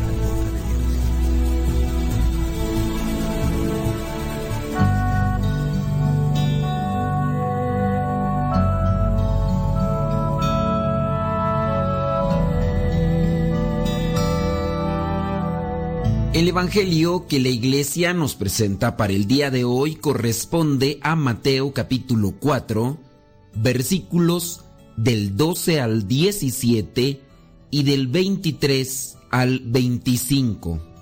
Dice así, cuando Jesús oyó que habían metido a Juan en la cárcel, se dirigió a Galilea, pero no se quedó en Nazaret, sino que se fue a vivir a Cafarnaún, a orillas del lago, en la región de las tribus de Zabulón y Neftalí. Esto sucedió para que se cumpliera lo que había escrito el profeta Isaías. Tierra de Zabulón y de Neftalí, al otro lado del Jordán, a la orilla del mar, Galilea, donde viven los paganos, el pueblo que andaba en la oscuridad, vio una gran luz, una luz ha brillado para los que vivían en sombras de muerte. Desde entonces Jesús comenzó a proclamar, vuélvanse a Dios, porque el reino de los cielos está cerca. Versículos del 23 al 25. Jesús recorría toda Galilea enseñando en la sinagoga de cada lugar, anunciaba la buena noticia del reino y curaba a la gente de todas sus enfermedades y dolencias. Se hablaba de Jesús en toda la región de Siria y le traían a cuantos sufrían de diferentes males, enfermedades y dolores, y a los endemoniados, a los epilépticos, a los paralíticos, y Jesús los sanaba.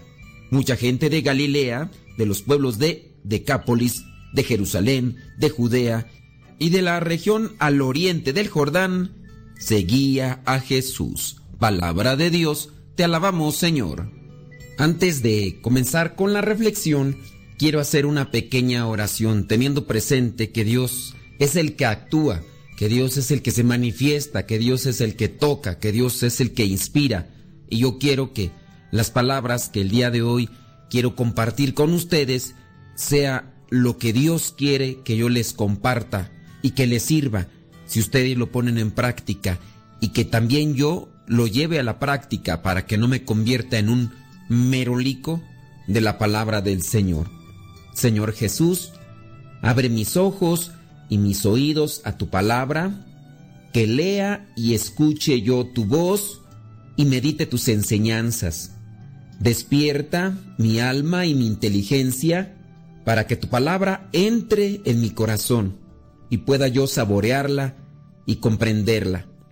Te pedimos por las personas que van a escuchar este mensaje para que tú también seas quien prepare sus corazones, que ellos se dispongan y que abran su corazón y su mente para que escuchen este mensaje y que todos tengamos sabiduría para entender lo que tú quieres decirnos.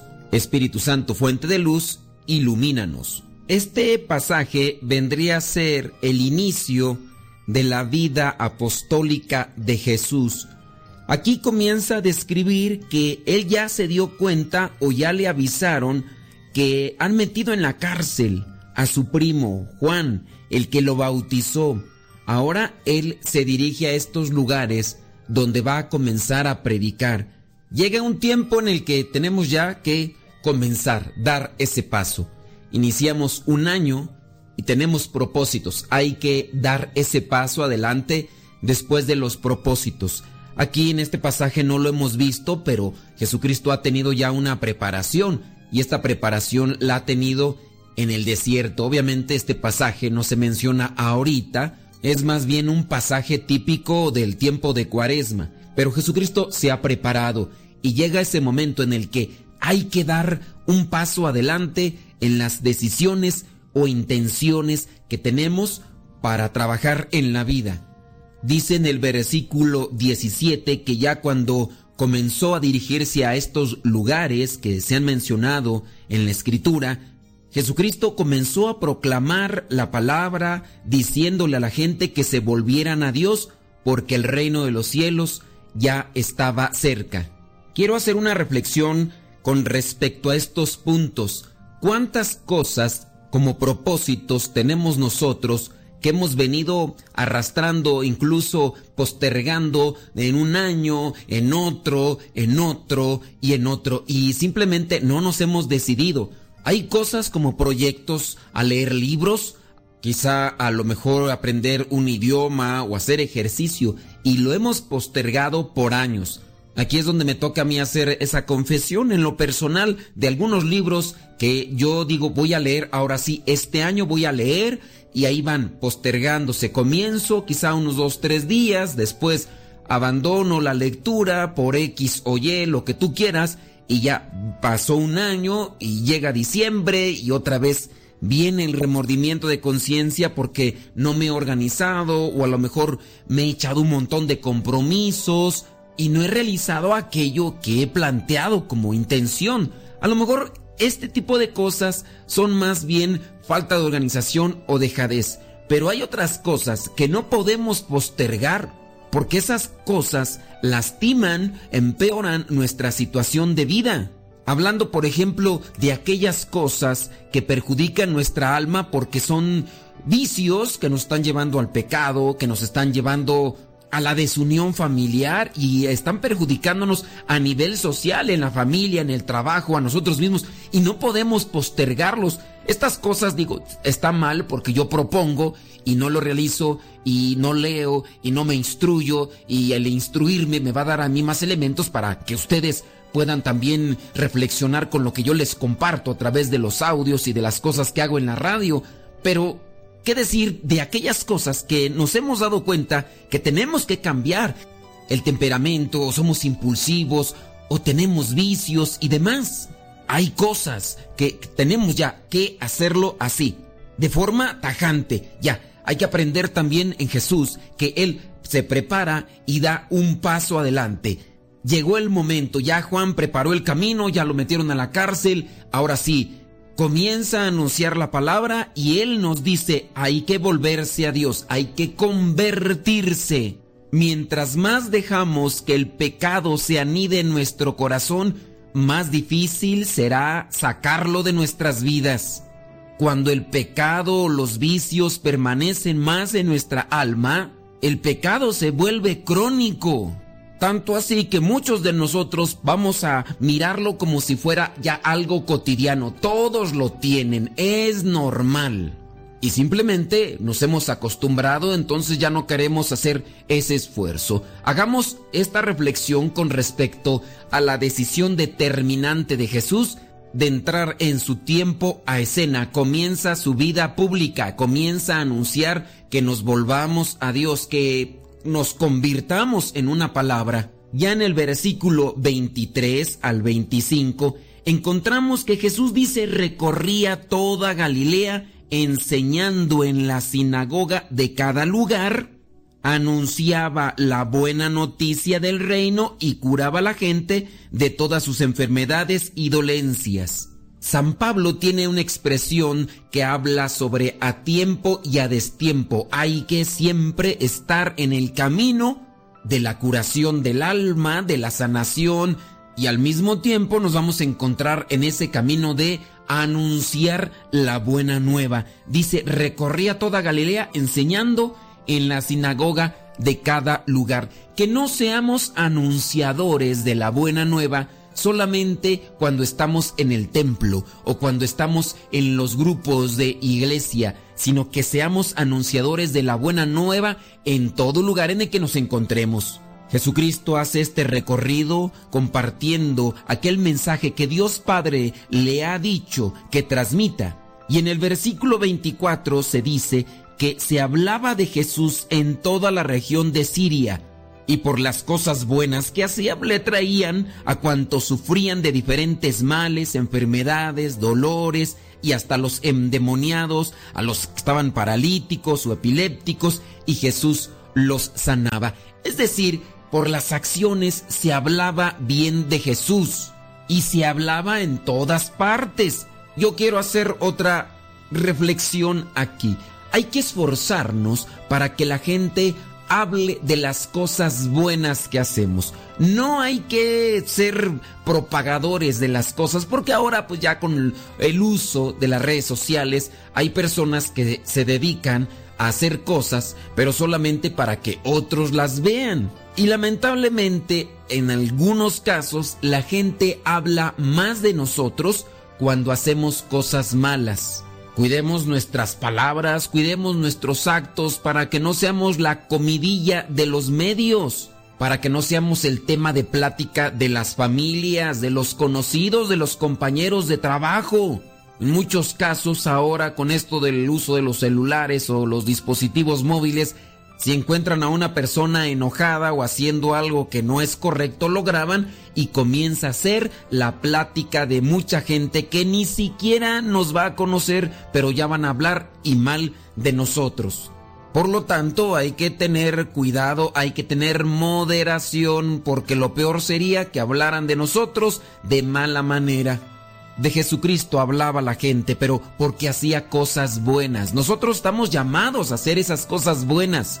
Y si hemos llevado también una vida así distante de las cosas buenas, pues es momento de volvernos a Dios y que así como en aquel tiempo se hablaba de Joaquín. No te he hablado de Joaquín, ah, es que no me ha dado la oportunidad. Joaquín era pandillero, era dirigente de una de las pandillas más temidas en esa misión donde nos encontrábamos en cierto lugar de México. Y entonces él tuvo un encuentro con Dios, se acercó a un retiro, participó y en ese retiro al final llegaron los coordinadores de los diferentes grupos y ministerios de la parroquia y comenzaron a hacer la invitación para que la gente que había participado de ese retiro se integrara a las diferentes propuestas pastorales. Me invitaron a mí para invitar a las personas de ese retiro para que participaran de los cursos bíblicos. Dentro de aquellas personas que se animaron a participar en los cursos bíblicos estaba Joaquín. Algunas personas que lo conocían después de que miraron que se acercó para pedir informes y para participar de los cursos bíblicos, me advirtieron, tenga mucho cuidado porque esa persona es muy violenta, es muy agresiva, es el dirigente de una de las pandillas. Mire nada más cómo viene vestido, mire cuántos tatuajes trae, mire el cabello cómo lo tiene, tenga mucho cuidado, no le vaya a hacer algo malo porque son de las personas malas de por aquí. Quiera Dios que ya se esté convirtiendo para que se aleje de todas aquellas cosas que son malas. Ciertamente había que tener precaución, pero la palabra de Dios poco a poco fue haciendo su trabajo. Y si en algún momento hablaban malas cosas de este muchacho Joaquín, llegó un momento en el que muchos hablaban ya bien de él, porque incluso él se ponía a rezar el rosario con aquel grupo de malandros con el que antes se reunía para hacer cosas malas, desde ingerir cuestiones tóxicas hasta hacer cosas que perjudicaban a la sociedad. Excompañeros de él no vivieron. Su vida tuvo una duración muy corta, pero él conoció la palabra, le iluminó Dios, su camino, su mente y su corazón, y ahora la gente hablaba bien de él. Con el paso del tiempo, él hizo su experiencia misionera y ya después se retiró con una experiencia misionera a su casa. Actualmente se es un hombre de bien, vive en Estados Unidos, trabaja, busca ser responsable y aplicar todo aquello que aprendió. Si Joaquín llegas a escuchar este mensaje, le pido al buen Dios que te siga bendiciendo para que tú seas luz en el camino de muchas personas. Y así como aquella gente que se le acercaba a Jesús fue sanada y curada, yo espero que estos mensajes cada día lleguen a más personas para que también ustedes, por medio de la palabra, por medio de Jesucristo, sean sanados en su corazón, ya sea de algún vicio o de alguna enfermedad, porque para Dios nada es imposible. Si tenemos fe y pedimos de corazón, Dios asiste, Dios atiende y nos responde en su tiempo. Vayamos a vivir la palabra. La bendición de Dios Todopoderoso, Padre, Hijo y Espíritu Santo descienda sobre ti y te acompañe siempre. Le pido al buen Dios que bendiga a tu familia, que bendiga tu trabajo, que bendiga tu salud, que bendiga todo lo que realizas y que sea para bien, para bien tuyo y para bien de todos los que te rodean. Si quieres mantenerte en contacto con nosotros, ahí estamos en las redes sociales. Nos puedes buscar por nuestro nombre y ahí también compartimos material que puede ser de ayuda para tu crecimiento espiritual. Nos escuchamos el día de mañana, si Dios no dice otra cosa, se despide su servidor y amigo, el Padre Modesto Lule, de los misioneros servidores de la palabra.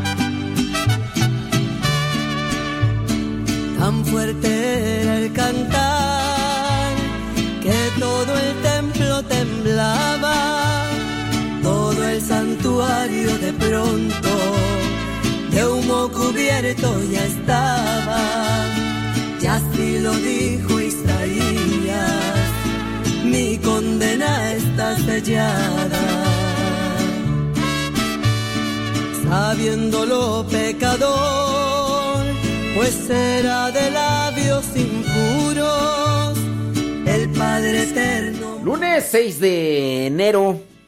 Saludos, dice eh, Denise Nevares, que estaba viendo videos de Dross y terminó ahí en nuestro canal en YouTube. Bueno, pues le mandamos saludos y todo así ahí conectado.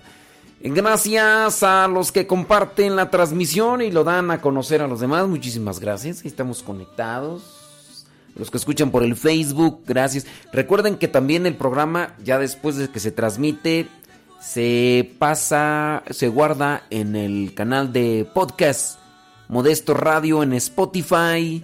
Ahí en la desde Manzanita. Si tienen teléfono de Manzanita, van a buscar ahí en Google. No, si tienen teléfono de Manzanita, hay una aplicación dentro del teléfono de Manzanita que se llama Podcast.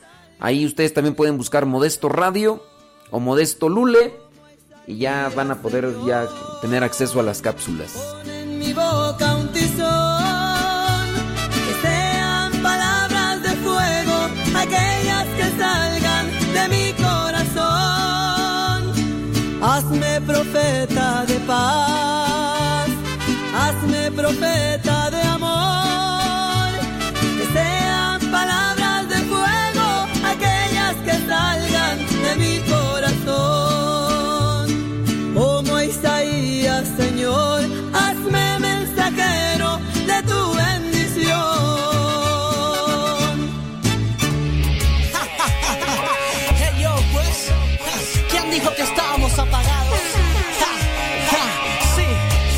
Ya se terminaron las vagaciones, ni modo, ven las vagaciones.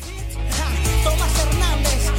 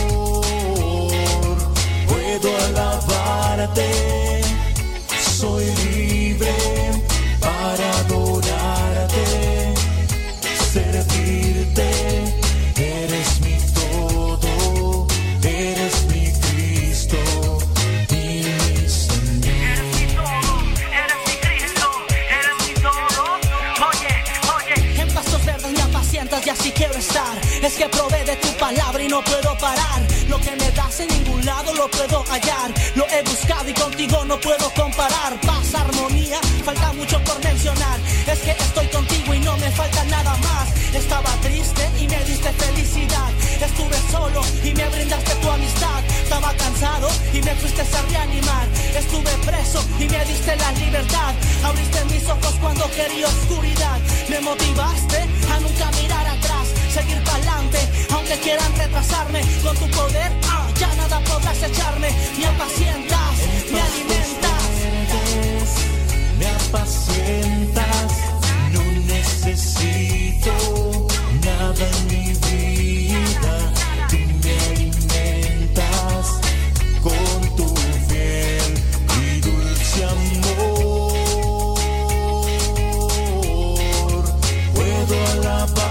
baby.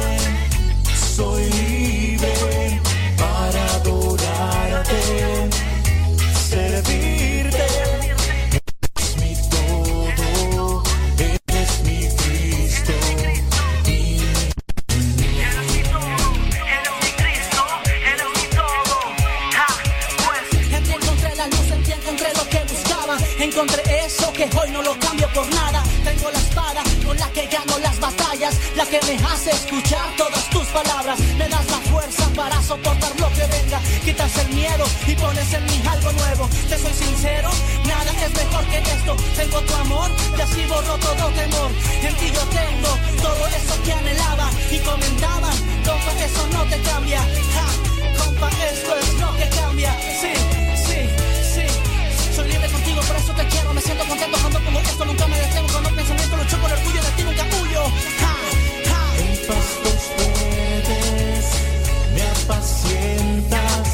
No necesito nada en mi vida.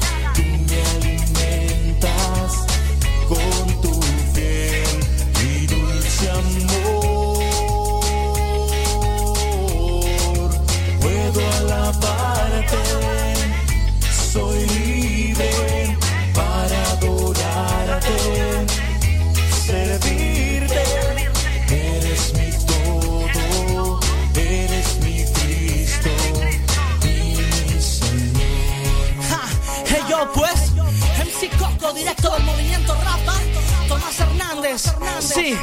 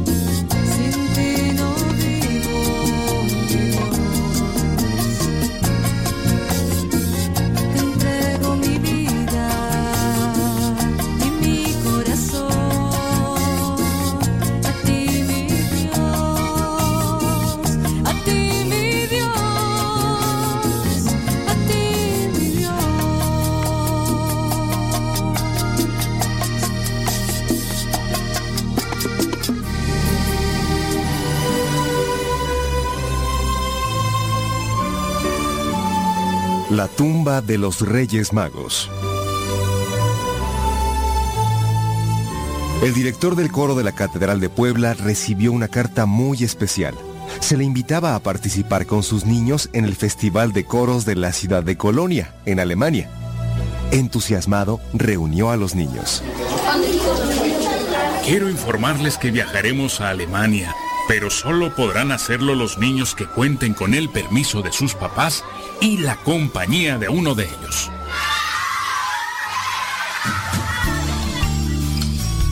Hugo se puso feliz porque viajaría a Europa con su madre.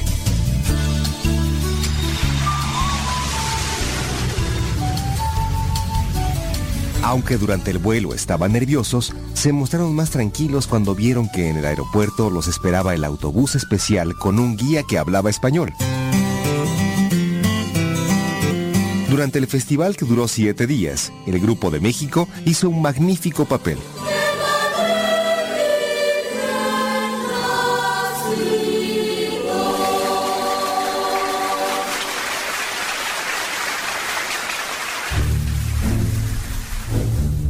Hugo estaba tan impresionado por la belleza de la Catedral de Colonia que le comentó a su mamá. Me ha fascinado este lugar, sus vitrales, sus esculturas y bóvedas.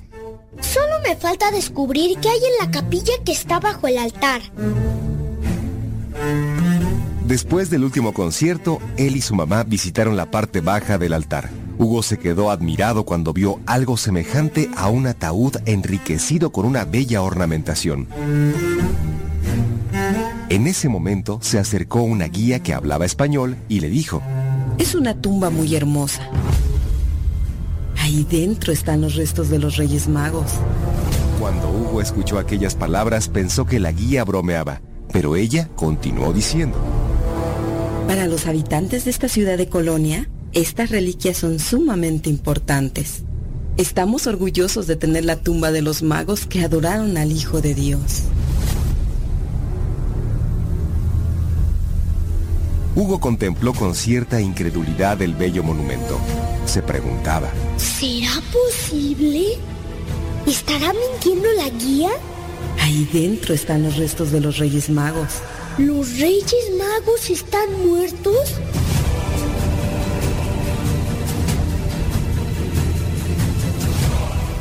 el niño se quedó con esas preguntas en su mente. Y solo hasta que volaban de regreso a México, se atrevió a preguntarle a su mamá. ¿Es cierto que los Reyes Magos murieron? Tengo que decirte la verdad, no te puedo mentir. Al igual que todos los seres humanos, también los Reyes Magos tuvieron que morir. Hugo quería saber más y le pidió a su mamá. Por favor, ¿me podrías platicar más sobre ellos? ¿Me podrías contar su historia? Las sagradas escrituras profetizaron que llegarían del oriente hombres sabios para adorar al Hijo de Dios. Cuando nació el niño Jesús, apareció en el cielo una estrella tan brillante que llamó la atención de tres magos de Oriente. Ellos comprendieron que era la señal que los guiaría hasta el Hijo de Dios. Se prepararon para el viaje y para sus dones al recién nacido. El niño preguntó ingenuamente. ¿Le ofrecieron juguetes? Su madre le explicó. El Evangelio de San Mateo dice que lo adoraron y le ofrecieron tres cosas. Oro para reconocerlo como rey, incienso para reconocerlo como Dios y mirra para anunciar al mundo que ese niño se hacía mortal para salvar a la humanidad. ¿Para qué servía la mirra? Su madre le dijo que la mirra era un arbusto del que se extraían elementos para embalsamar a los muertos. Por eso, aquel don significaba que Jesús moriría por la humanidad. Entonces, el pequeño preguntó a su madre. ¿Por qué se les representa a uno joven, a otro adulto y a otro anciano? ¿Por qué se les representa con distinto color de piel? Con esos elementos, los reyes representaban a todos los pueblos de la tierra, a todas las personas de cualquier edad y de cualquier color de piel. Como los reyes, toda la humanidad debe adorar a Cristo, porque Él se hizo hombre para salvar a todos. Hugo volvió a preguntar. ¿Qué sucedió con los magos después de que adoraron al niño Jesús?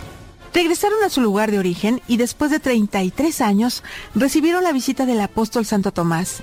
Él les contó las maravillas que, pasados 30 años, hizo el niño que ellos habían adorado. Sus milagros, su predicación, su muerte en la cruz y su resurrección. Santo Tomás los bautizó y los convirtió en obispos, pero durante la época de la persecución romana fueron martirizados.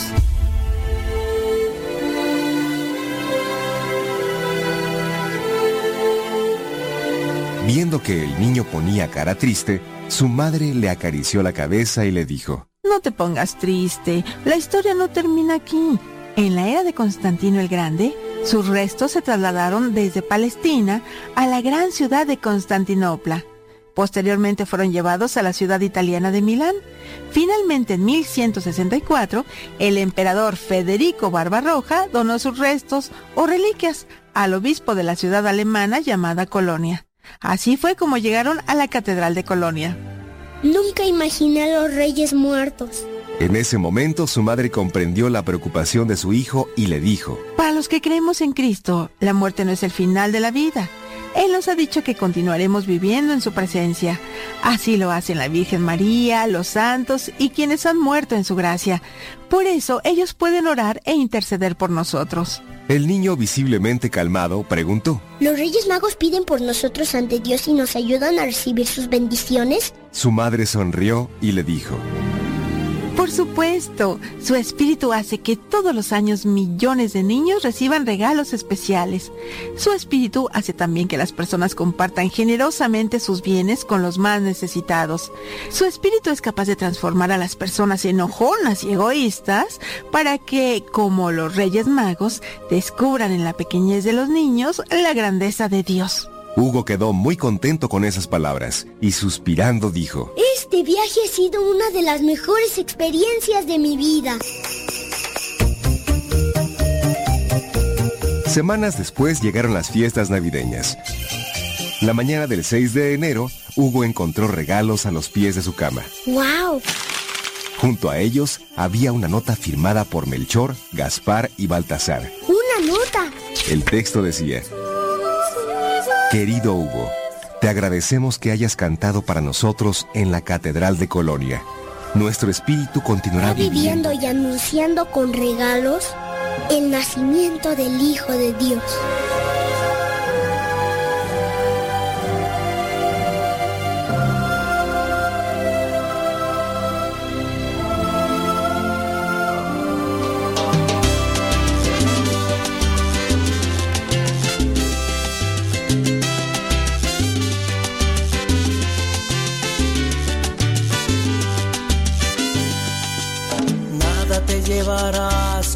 te marches. Cuando se acerque el día de tu final.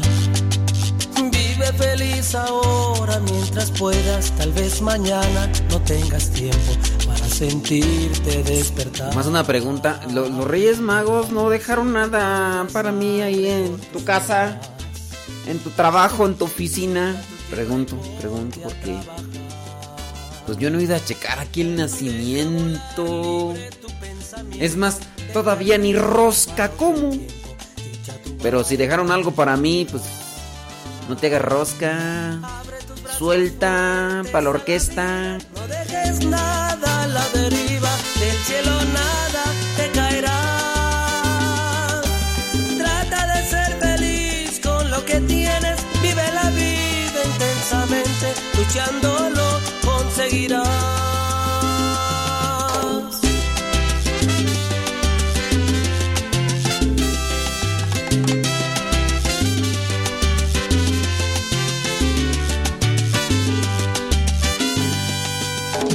cuando llegue al fin tu despedida.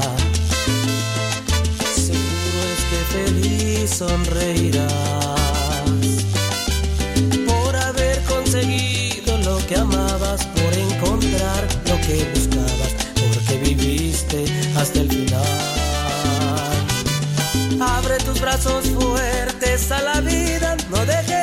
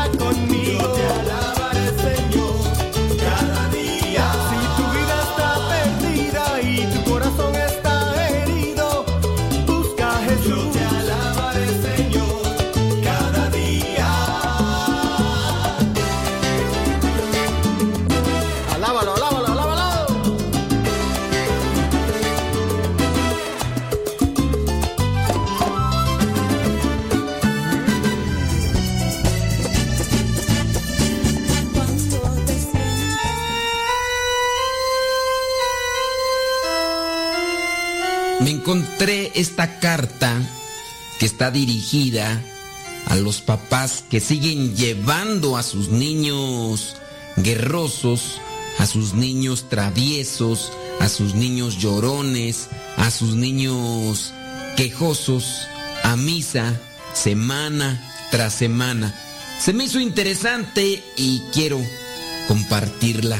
Dice, queridos padres y madres exhaustos y desanimados, así que sus hijos son terribles en misa, caóticos, desobedientes y alborotadores. Nos distraen semana tras semana. Lloran y en ocasiones interrumpen al sacerdote en su homilía. Es como si el gran foco de un circo concentrara su luz sobre ustedes todo el tiempo que se hacen presentes en la iglesia y que sus hijos comienzan a hacer lo que saben hacer como niños. Ustedes y su paternidad aparentemente de inferior calidad para algunos. Déjenme decirles que estoy ahí con ustedes. He empezado a tener miedo de los domingos. Es decir, lo hemos intentado todo. Ir a la primera misa de la mañana, ir a la misa de la tarde, usar libros de misa, explicaciones, amenazas también susurradas, mejor no venga, no debería de venir, saque a su niño. Nos hemos sentado delante, nos hemos sentado atrás, hemos ido específicamente a esas salas que están para que los niños lloren. Y tal vez algunas de las cosas que nos han dicho que hagamos para que el niño o la niña esté tranquilo y no han ayudado. Pero la conclusión es que no hay manera de salir de este lugar sin que algún niño grite, corra como un loco hacia el altar o Dios sabe que tantas cosas harán los niños. Comenzar a jugar con el reclinatorio, empezar a hacer un ruido o comenzar a despadazar los libros que se encuentran dentro de la iglesia para el uso que debemos darle en la liturgia. Sin embargo, a pesar de todo, cada semana, yo y mi ruidosa y caótica familia vamos a estar allí, al fondo, meneándonos y distrayendo a todo el mundo y sometiéndonos al juicio de muchas personas o de algunos sacerdotes que tal vez no entiendan lo difícil que es enseñar a un niño pequeño a sentarse en silencio durante más de 30, 45 o 60 minutos. Parece una locura, aún así igualmente nos vestimos de domingo y vamos a misa, tal como la Madre Iglesia nos pide. Quiero que sepan que, sí, esta también es su historia, está bien, mejor incluso. Cristo tenía algo muy importante que decir sobre personas como nosotros. Está en Lucas, capítulo 21, versículos del 1 al 4. Dijo, después, levantando los ojos, Jesús vio a unos ricos que ponían sus ofrendas en el tesoro del templo. Vio también a una viuda de condición muy humilde que ponía dos pequeñas monedas de cobre y dijo, les aseguro que esta pobre viuda ha dado más que nadie, porque todos los demás dieron como ofrenda algo de lo que le sobraba, pero ella, de su indigencia, dio todo lo que tenía para vivir. Lucas capítulo 21, versículos del 1 al 4. Ahora pregunto, ¿no es eso exactamente lo que estamos haciendo?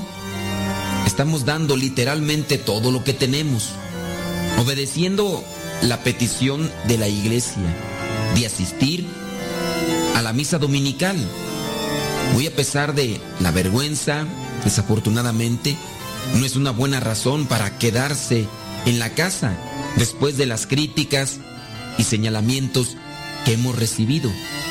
Visto desde fuera, parece que hemos hecho lo mínimo, que somos inútiles, que no somos buenos padres.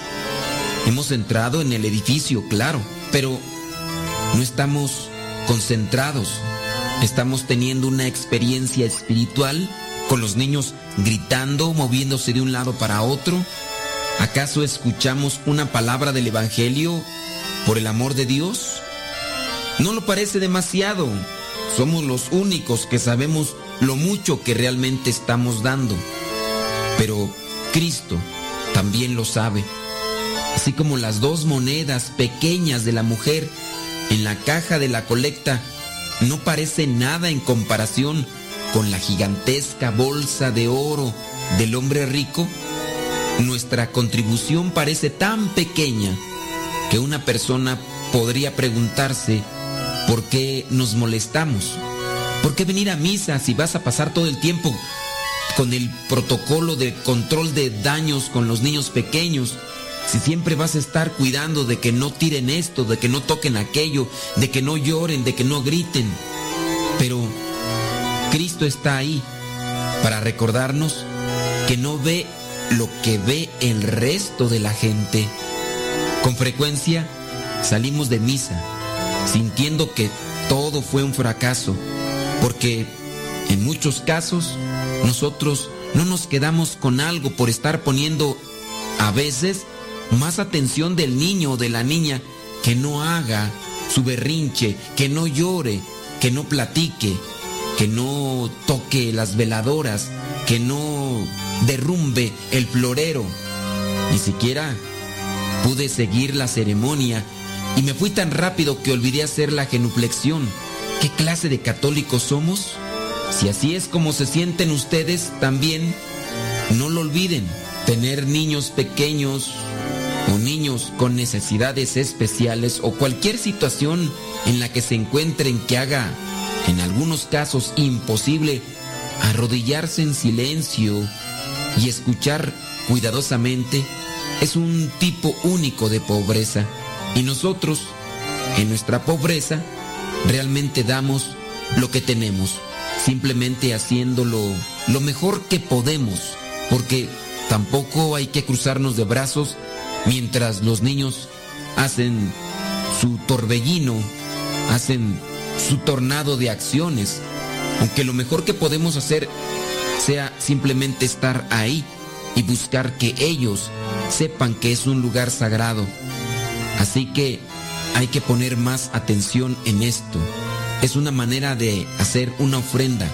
No se preocupen demasiado por la imagen de su familia. Aunque nunca sea fácil, sigan haciendo lo que hacen y sepan que aunque el mundo no lo vea, Dios sí percibe cuán valioso es su sacrificio. Esta carta se las dirijo a ustedes, papás, que en ocasiones han pensado en ya no ir a la iglesia, porque los niños son muy inquietos. Pero si quieren esperarse a que los niños crezcan y tengan control de sus actos, puede ser que ya ellos no tengan su corazón disponible para Cristo, porque nosotros no nos esforzamos en llevarlos aunque la gente nos critique.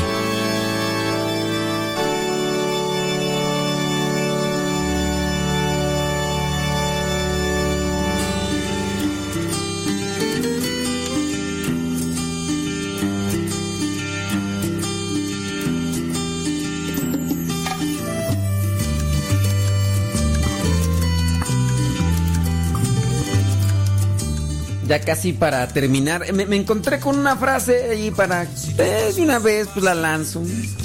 Si piensas que eres demasiado pequeño, que no haces muchas cosas, que eres una persona deficiente, no, no, no, no te debes de achicopalar, no te debes de poner triste.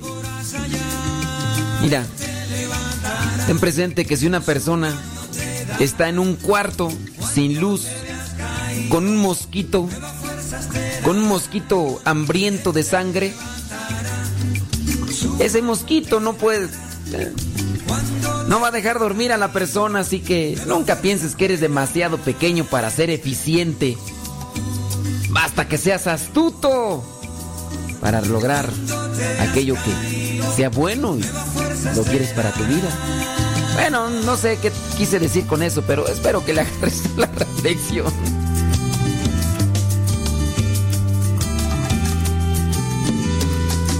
Si tus pasos son vacilantes, si tu camino inseguro está, si la mirada llevas caída, si la tristeza a tu lado está, si las noches se te hacen largas, si en tus días hay oscuridad, si necesitas un buen amigo, Jesús lo podrás hallar. Él te levantará, su mano te dará, cuando te veas caído nuevas fuerzas te dará.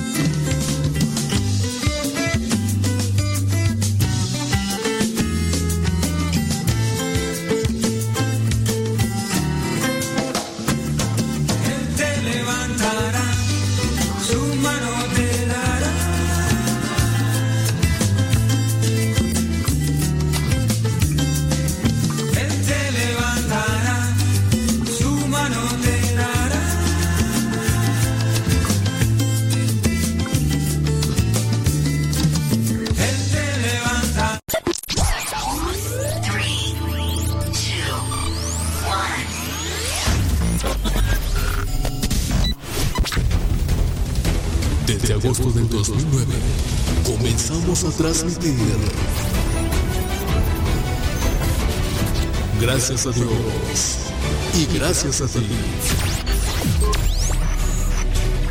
Cepa, una radio que forma e informa.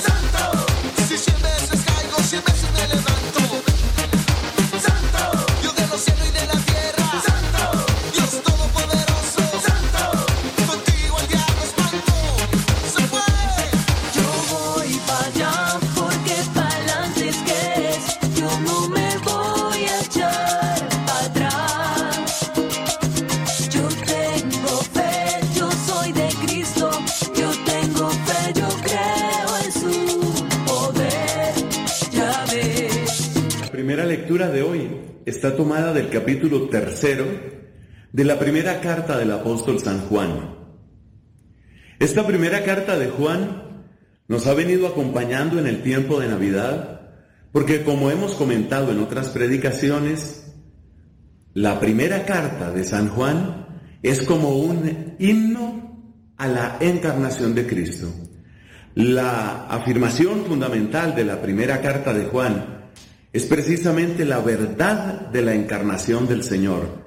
Es decir, es como una meditación preciosa sobre aquello de el verbo se hizo carne y acampó entre nosotros y hemos visto su gloria. ¿Por qué es tan importante este tema de la encarnación? Para descubrirlo, es bueno caer en cuenta que en la Biblia se habla de salvación, podríamos decir, como el concepto fundamental, como la palabra clave que atraviesa el Antiguo y el Nuevo Testamento.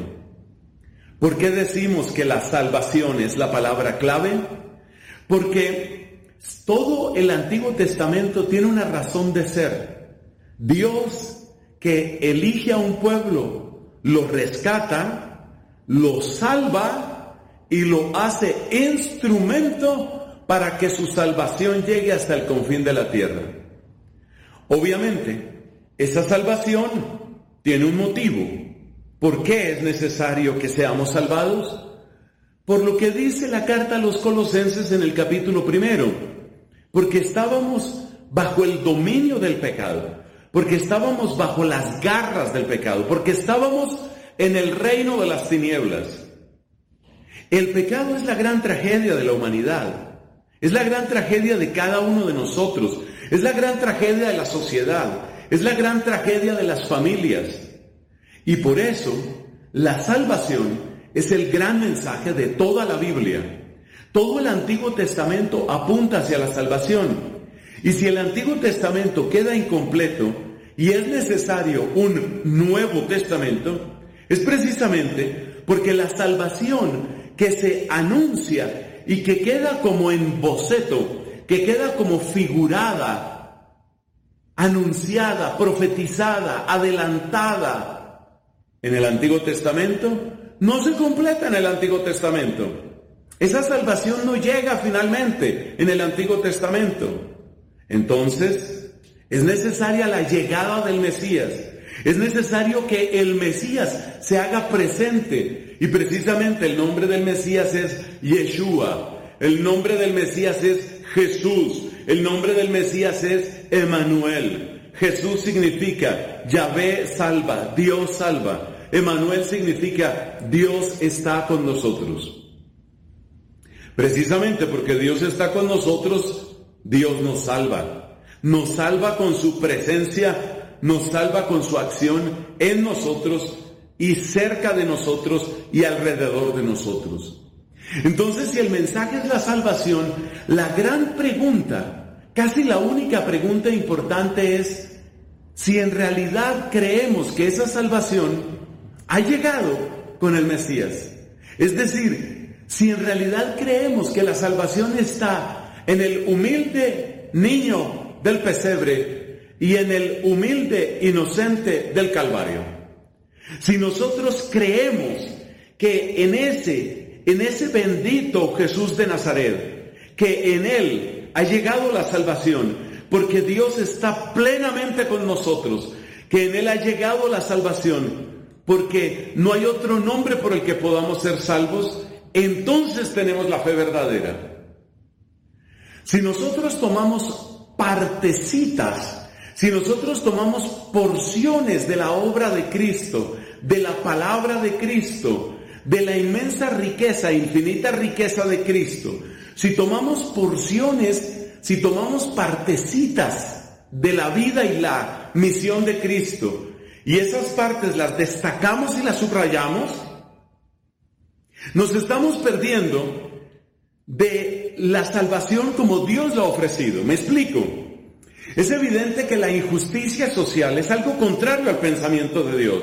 Y es evidente que el amor al prójimo predicado y practicado por Cristo disuelve, vence a la injusticia social. Pero si yo tomo la injusticia social, hago de ella mi bandera y digo, esto es lo importante y esto es lo que hay que hacer y esto es lo que hay que cambiar, entonces me he quedado con una tajadita, con una partecita del misterio de Cristo. Y todo lo que Cristo viene a traerme, porque Él es Dios con nosotros, porque Él es salvación de Dios para todo el que crea, porque no hay otro nombre por el que podamos salvarnos. Si yo me quedo solo, solamente con esa partecita, en el fondo estoy rechazando la abundancia del misterio que Dios me da en su Hijo. Entonces necesito aceptar el conjunto de lo que Cristo me da. Yo no me puedo quedar con el aspecto de injusticia social, no me puedo quedar con el aspecto de la paz. La paz profunda, mental, espiritual, anímica, psicológica que Cristo da. Es verdad que Cristo da mucha paz.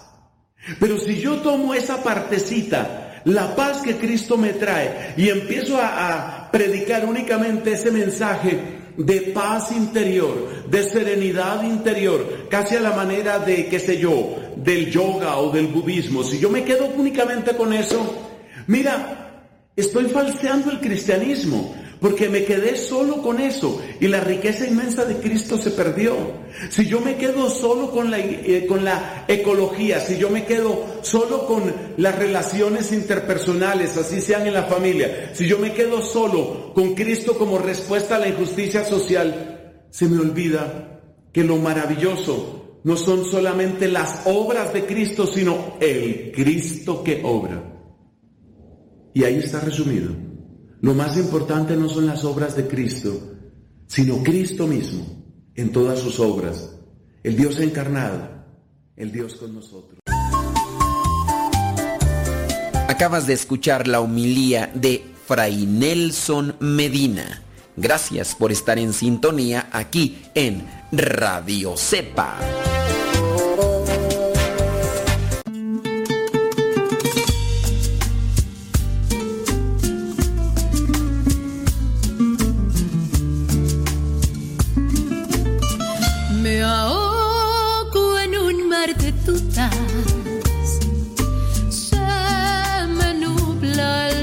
Pensamiento. La tristeza no me deja. La ilusión anda de viaje.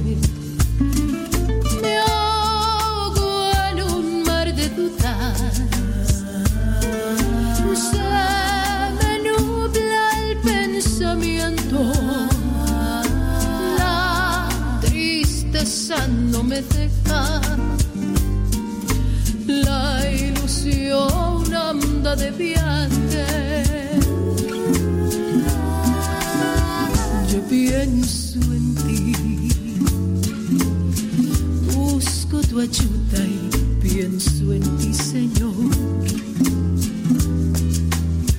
Yo pienso en ti. Pienso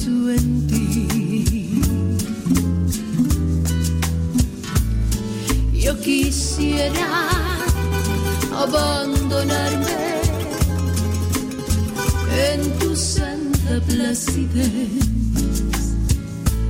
Sin mañana, sin mañana, sin pasado y sin tal vez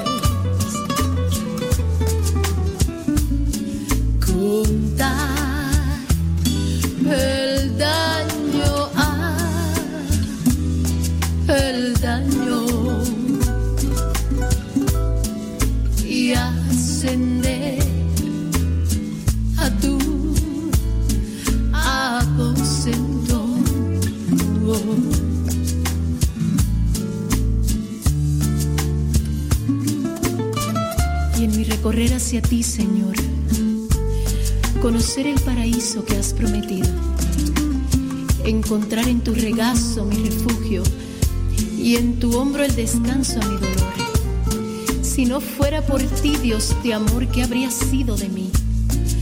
Quiero dejar en tus manos ese mar que me ahoga y verlo convertido en manantial que habrá de sanar las heridas que no me han dejado llegar hasta ti, que no me han dejado abrazarte ni tenerte, como dueño y señor de mi vida. Yo quisiera abandonarme en tu santa placidez. Sin mañana, mañana, sin pasado y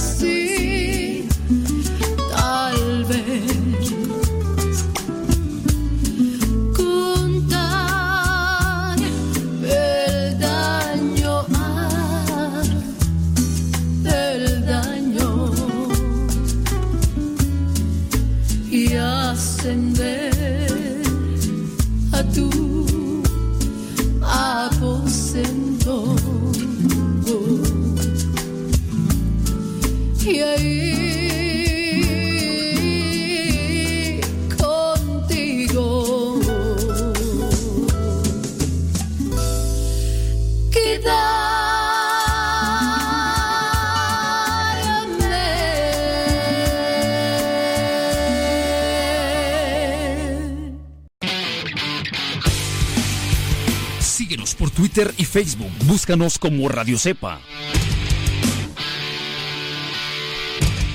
Estás escuchando Radio Cepa, la estación de los misioneros servidores de la palabra.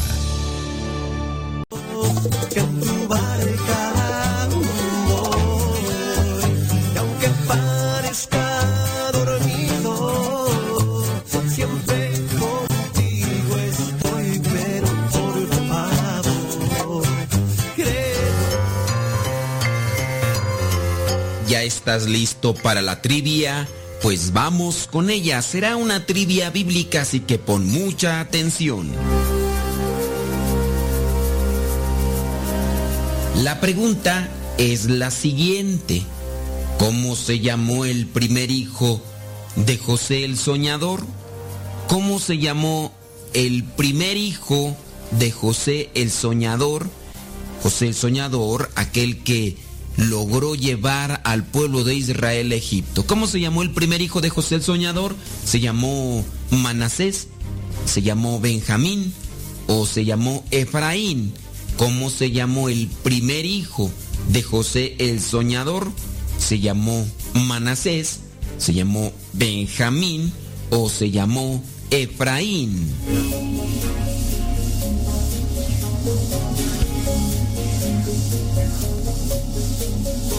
Si tu respuesta fue que se llamó Benjamín, déjame decirte que te equivocaste. Si tú dijiste que se llamó Efraín, también te equivocaste. Pero si tú dijiste que se llamó Manasés, pues déjame decirte que estás en lo correcto. Nosotros podemos verificar que el primer hijo de José el Soñador se llamó Manasés en el libro del Génesis capítulo 41 versículo 51. Génesis 41 versículo 51 donde dice, el primer hijo lo llamó Manasés porque dijo, Dios me ha hecho olvidar todos mis sufrimientos y a todos mis parientes. Al segundo lo llamó Efraín porque dijo, bueno, ahí ya lo vas a poder leer. Sabemos de lo que pasó José el Soñador. Y a veces hemos visto películas o series donde se nos presenta. Hace más énfasis en aquellas cosas buenas que aparecieron en la vida de José. Pero José tuvo muchos sufrimientos.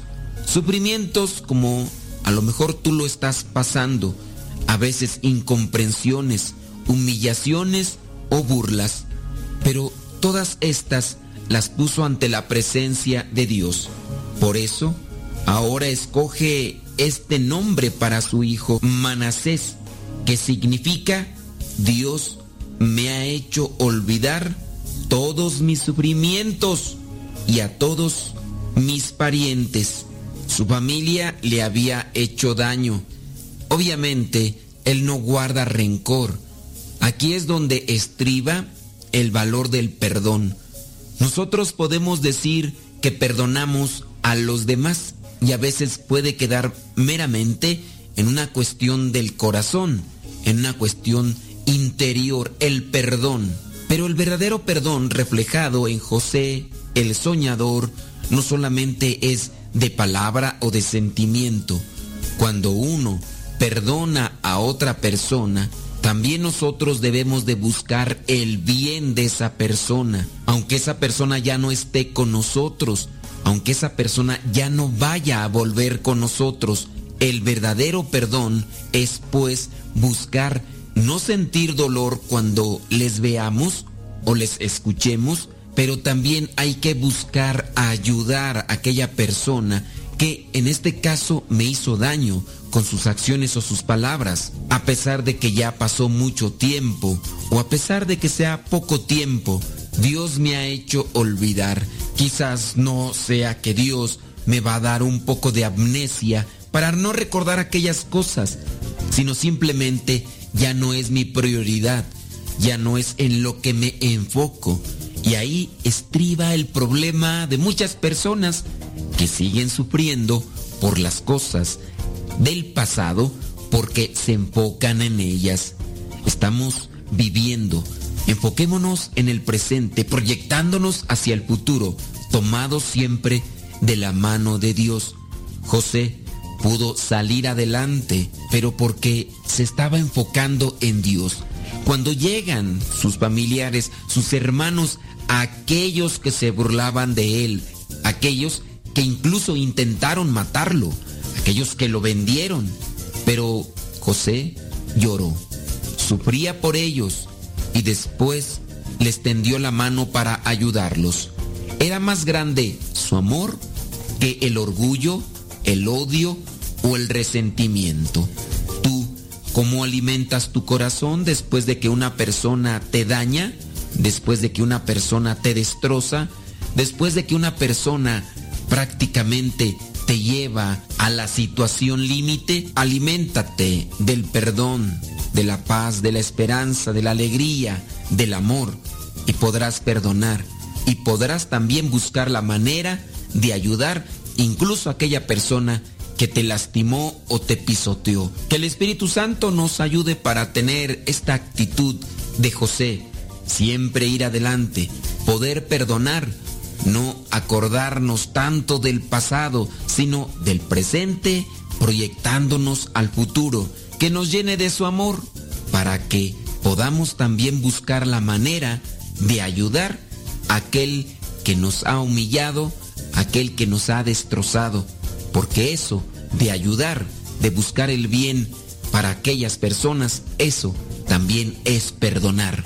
Jesucristo en la cruz, después de que le han hecho todo aquello, negarlo, golpearlo y clavarlo en una cruz, solamente tiene palabras de misericordia, diciendo perdónales porque no saben lo que hacen. Y aún así, Él abre su corazón para derramar sus gracias espirituales en ayuda de todos aquellos que le han ofendido, que le han golpeado, que le han arrancado la barba. Eso es perdonar.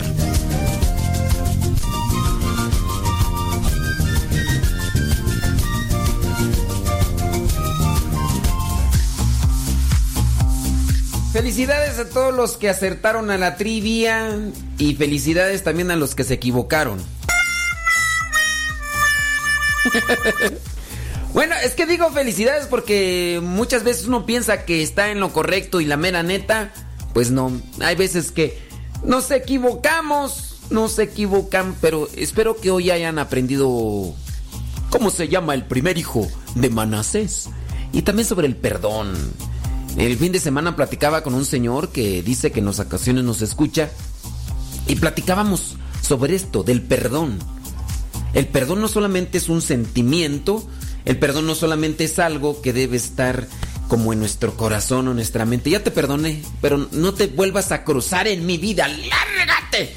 ¡Lárgate! No, no es eso. Ya te perdoné, pero ni, ni se te ocurra ni se te ocurra venirme a pedir algo, porque si vienes a pedirme algo, te mando a chiflar a la loma. No es eso tampoco. El perdón debe ser un acto del corazón que se manifieste en palabras, pero también en actitudes. Ah, ahora resulta, ahora resulta que debo de perdonar a los demás. ¿A, a- a poco tengo que perdonar a los demás? Ah, pues no, no, no va a ser eso. No va a ser eso. Entonces, ah, gracias, eh, gracias. Es que me dicen que, que me acerque más al micrófono. Bueno, ya creo que ya con eso, ¿no? Ah, Ahí me, me avisas, ahí me avisas si, si no, pues acercarme más. Es que en ocasiones cuando me acerco mucho al micrófono se escucha muy feo. Oye, hablando de, de cosas y de pensamientos y demás, i- iba yo a decir, ah, sí, mira, este pensamiento, todos cometemos errores. Los sabios los admiten y aprenden. Los inseguros los niegan.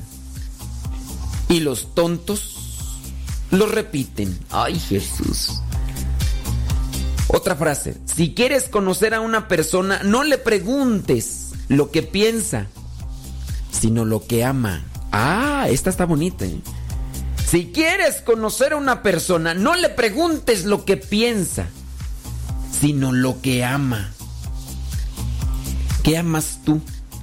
Bueno, esto, esto también es un reflejo de lo que es aquel versículo bíblico que dice, donde está tu tesoro, ahí está tu corazón. Si tú quieres conocer a una persona, no le preguntes lo que piensa, sino lo que ama, dice San Agustín.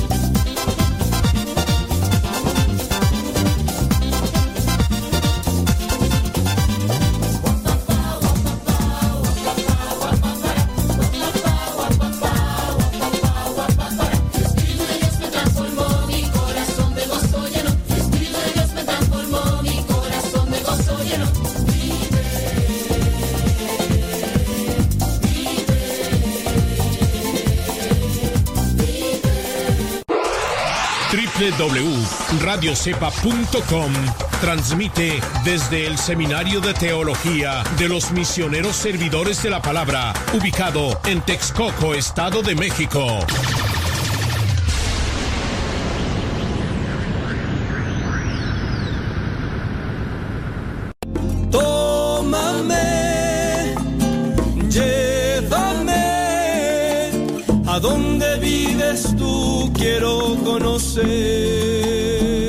Radio Cepa promovemos la música católica contemporánea. Por eso, en cada canto de programación te decimos el nombre del canto y quién lo canta. Escucha radiocepa.com.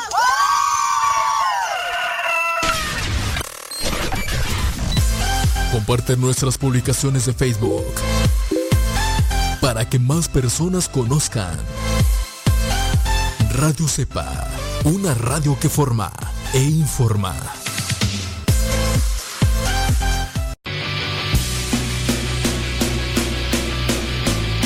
de tu palabra y no puedo parar. Lo que me das en ningún lado lo puedo hallar.